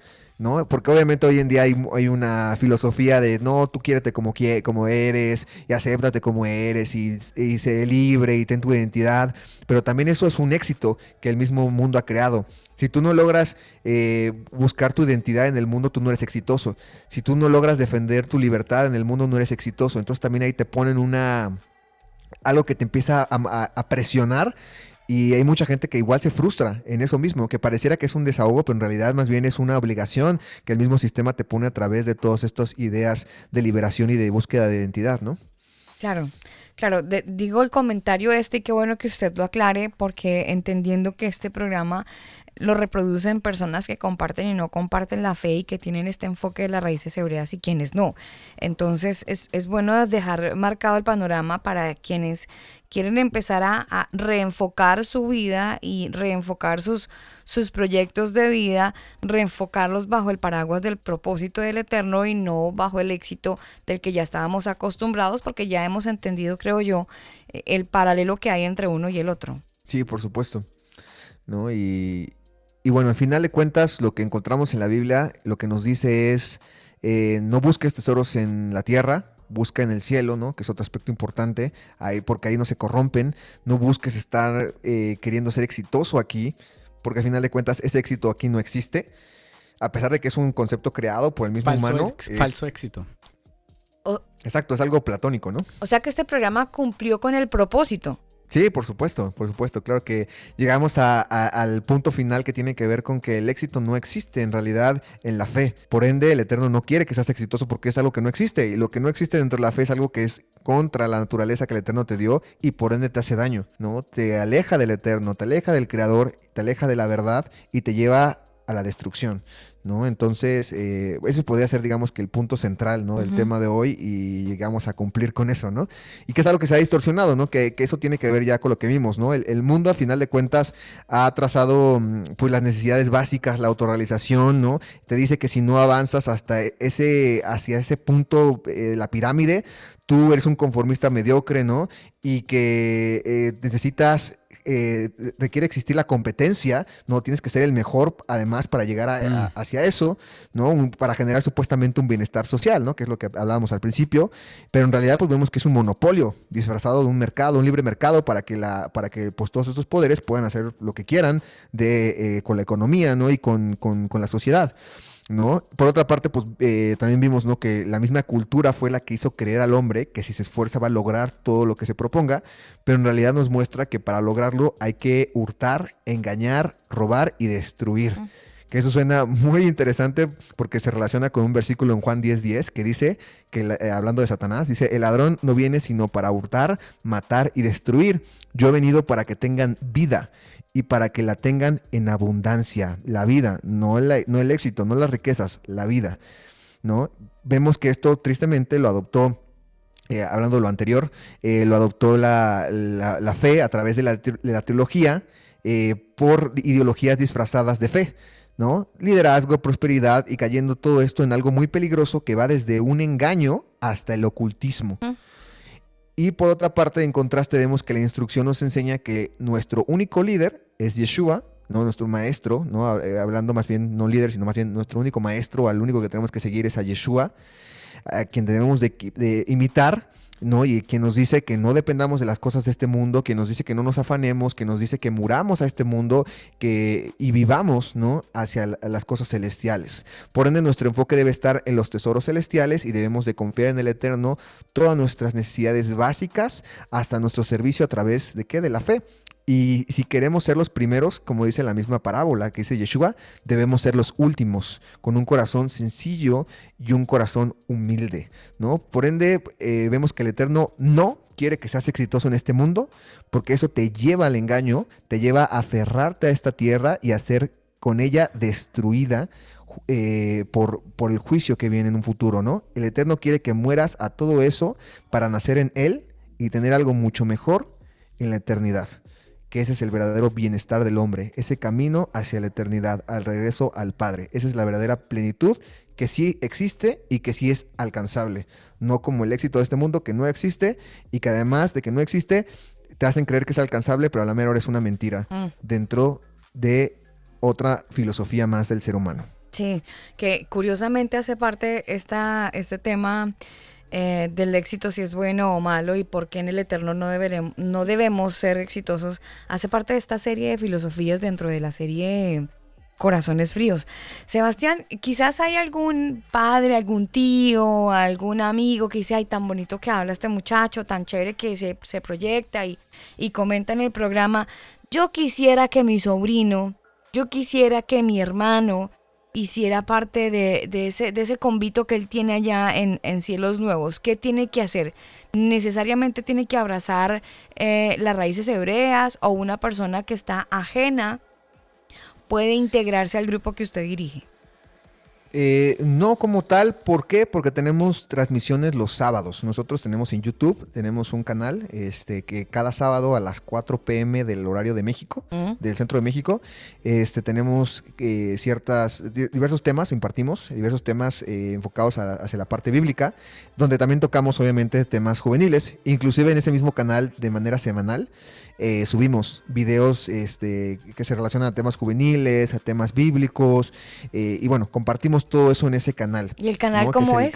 ¿Cómo están? Es Jóvenes Peregrinando, se llama. Así se llama, Jóvenes Peregrinando. O, si quieren irse a la página donde va a ser más fácil que, puedan llegar, es jóvenesperegrinando.org. Ah, bien. Tienen sitio web y todo. Y ahí tienen todos los, todas las, todos los temas, de repente todo el desarrollo de cada uno. Sí, sí, sí, tenemos ahí, tenemos temas en escrito, tenemos temas en video, temas en audio, ahí mismo también está el jalel, ¿no? Los cantos, todo eso, eh, está muy completo el sitio y, y, bueno, ahí está, entonces igual se pueden acercar ahí a ese, al sitio web por si quieren eh, pues profundizar, inclusive ahí mismo subimos estos, estos temas que damos hoy, ahí los, Mm. los replicamos. Ah, somos famosos ahí bueno. en el sitio web. ¿Cómo, cómo es? Pe- Jóvenesperegrinando.net punto ORG. Org. Bueno, lo subimos al canal, al canal es donde lo subimos, pero al final de cuentas ahí también está el vínculo para llegar al canal. O sea que iba a decir hemos tenido éxito, pero no, ya, ya me mordí la lengua con lo que iba a decir. Con respecto al, con respecto al tema del éxito, ahí les voy a dejar la, el- la conclusión de, de esta chica Holmes, de 37 años, enfrenta 20 años de prisión si es que llega a ser culpable de los 12 cargos de fraude.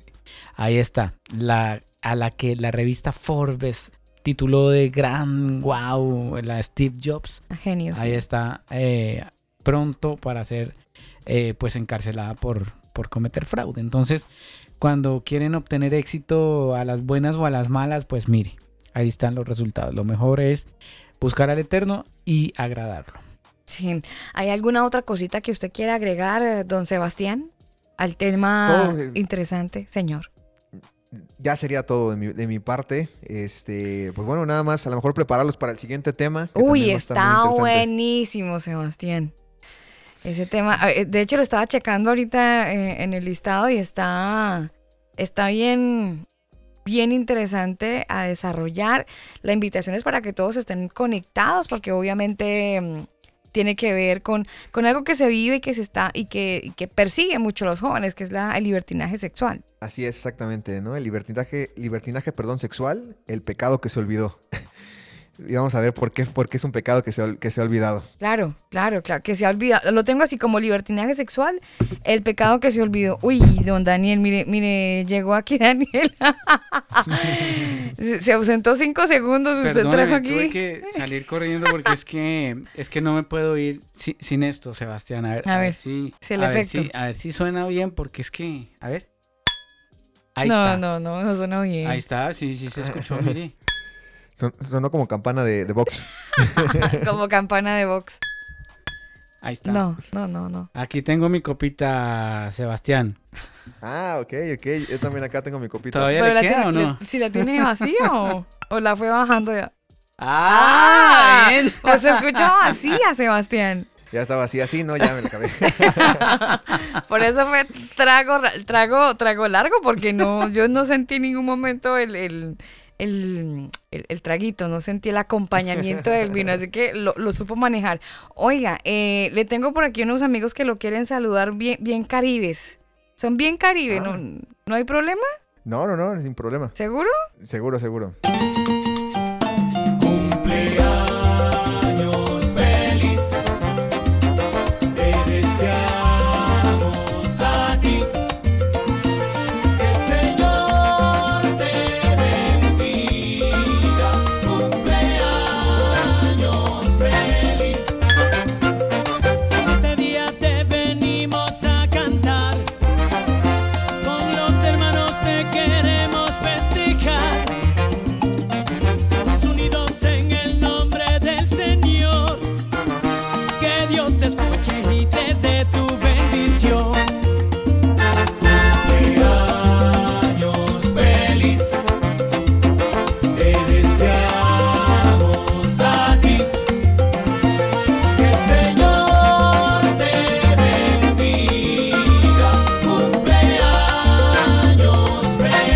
Pues Sebastián, felicidades. Sabemos que eres una muchas gracias. bendición. Cuando, Gracias. cuando dijeron este, amigos caribeños, pensé que eran personas eh, que, que iban a, a comentar.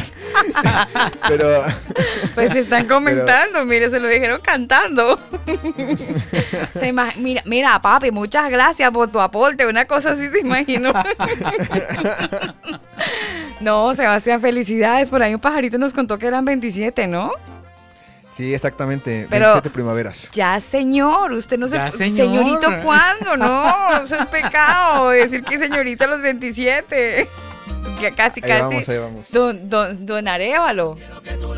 Ya, Caballero. ya casi, don Arevalo. Sí, ahí, ahí la pinta cambia también, ¿cierto? ¿Usted, usted usa calzonaria, Sebastián? No sé qué sea calzonario. ¿Como tirantas? Eh, No sé cómo se. Eh, a- aquí le dicen suspensores, creo que le dicen acá en Chile. Pero Como la, ro- la- tirantes. tirantes, Sí, esas calzona- pintas como antiguas, ¿no? Con su... Sí, algo Ah, vintage. Ajá. ¿Ya tiene que empezar bueno, a que- vestirse así o todavía no? No, no, no, esas todavía no ocupo. Que son muy cómodas, ¿eh? Pero sí las he usado alguna vez, pero... O pero son no. lindas, hay, hay pintas bacanas con, con las calzonarias, se ven Sí, bacanas. chévere, bueno, chévere. suspensores, que calzonarias se escucha como feo. Pero, pero sí, se ven chéveres. Se ven chéveres. Pero la pinta le cambia, el outfit le cambia o sigue siendo el mismo. No, sí- sigo siendo el mismo. Sí. Tirantes, dicen allá. Tirantes. Tirantes. Ah, tirantes, sigue ¿no? siendo el mismo. Ah, bien, o sea, no hay ninguna variante en la ropa, ni nada. No, No, no, tal vez a lo mejor de que ya no me quedan los pantalones, pero bueno, es que ya no, ya no crecemos para arriba, sino para los lados. De eso hay que cuidarse. Sí, de eso hay que cuidarse. sí, absolutamente. Bueno, Ah, sí. Sebastián, pues muchas gracias. No sé si alguna cosita quiera añadir. Por aquí hay mucha gente celebrando también la alegría de su vida. Son 27 años y pues hombre, es una alegría saber que el Señor le ha permitido cumplir con su propósito. Claro, claro, y que el Eterno lo bendiga, sí. Sebastián. Sí, Que lo- felicidades. Que lo, pase Muchas muy gracias. bien. Muchas gracias. Creo que esto es lo mejor. El mejor regalo que puedo tener es que el Eterno me permita servirle. Y el le doy gracias al Eterno que me, que me permite tener un nuevo ciclo de vida. Sí, claro. ¿Y hubo torta o ponqué? ¿Bizcochito hubo? Eh, Eh, un, un flan. ah, eh, mi, mi mi papá es muy bueno con, cocinando flan. Bueno, no sé si lo conozcan allá como, como tal. Es, este, es como un... ¿Cómo podemos decirlo? Parecido es a como la un estilo torta. Ah, Parecido a la gelatina, ajá, nada más que no lleva grenetina, Claro. sino es más bien de, de leche eh, condensada. sí, sí, sí, sí, es flan. Qué Acá rico. también se conoce como flan.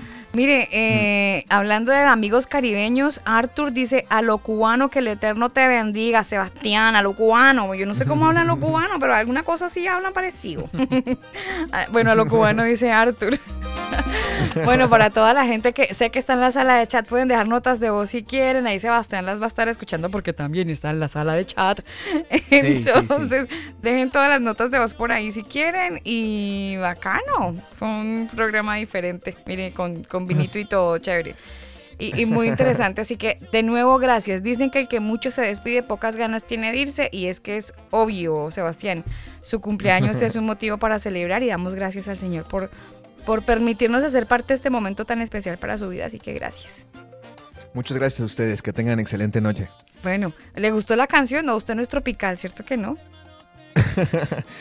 No soy muy tropical, pero, pero, pero, pero estuvo, gracias por el detalle. Estuvo chido, diga, estuvo chido y allá ya pasa, pasa suave.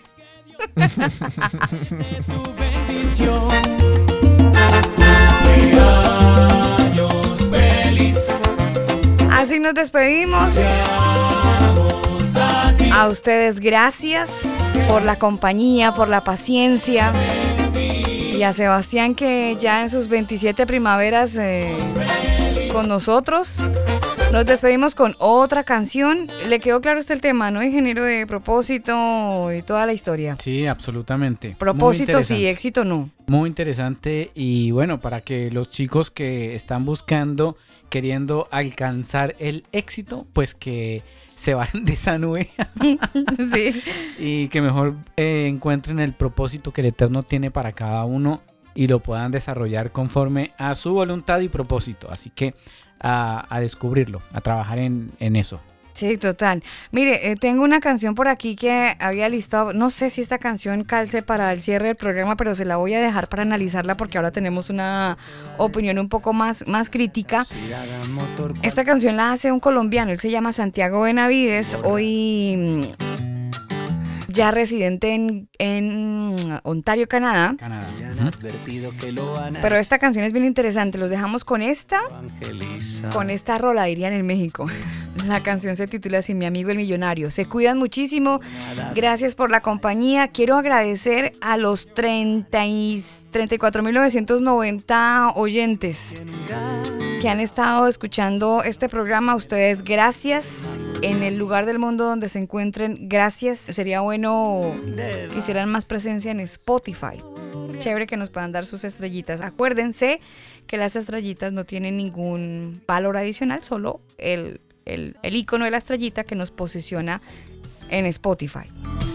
Con esta canción nos despedimos. A ustedes gracias. Les amamos, mis queridos converos, y rogamos al Eterno que nos ayude a encontrar su propósito en nosotros. Cuídense. Chao. Toda destartalada, la lata oxidada, motor cual matraca, la placa por vieja ya casi borrada. Trabaja haciendo turnos en el hospital y le han advertido que lo van a echar si sigue empeñado en evangelizar.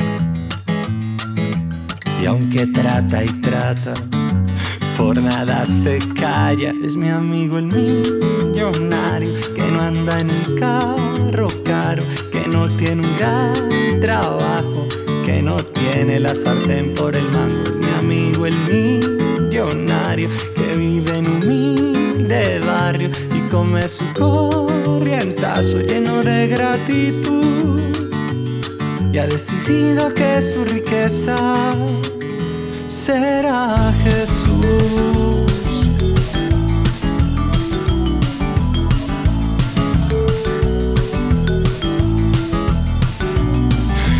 Anda en esa moto toda destartalada, perfecta para transportar a su amada, que es una Biblia también vuelta a nada.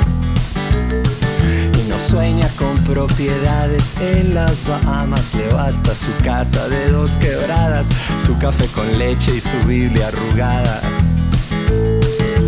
Tiene solo un sueño y hay que ver qué intenso es mi amigo el millonario que manda en un carro caro, que no tiene un gran trabajo, que no tiene la sartén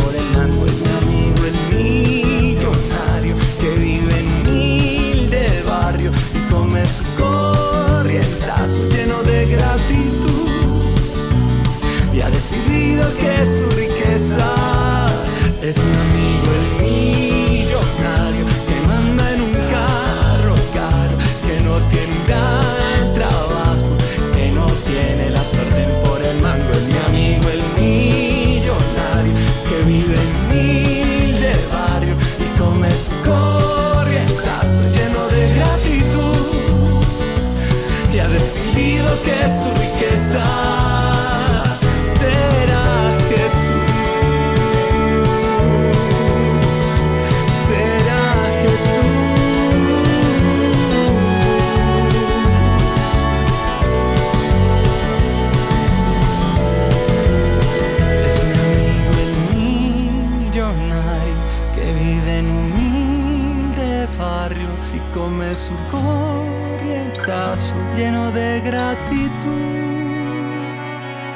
ha decidido que su riqueza será Jesús. Escucha el combo en Spotify, Apple Music, Google Music. Nosotros te acompañamos. Estás escuchando El Combo. Este programa no contiene mensajes de violencia. Las situaciones, nombres, personas y lugares descritos en este programa son producto de la ficción. Cualquier parecido con la realidad es pura coincidencia. El combo.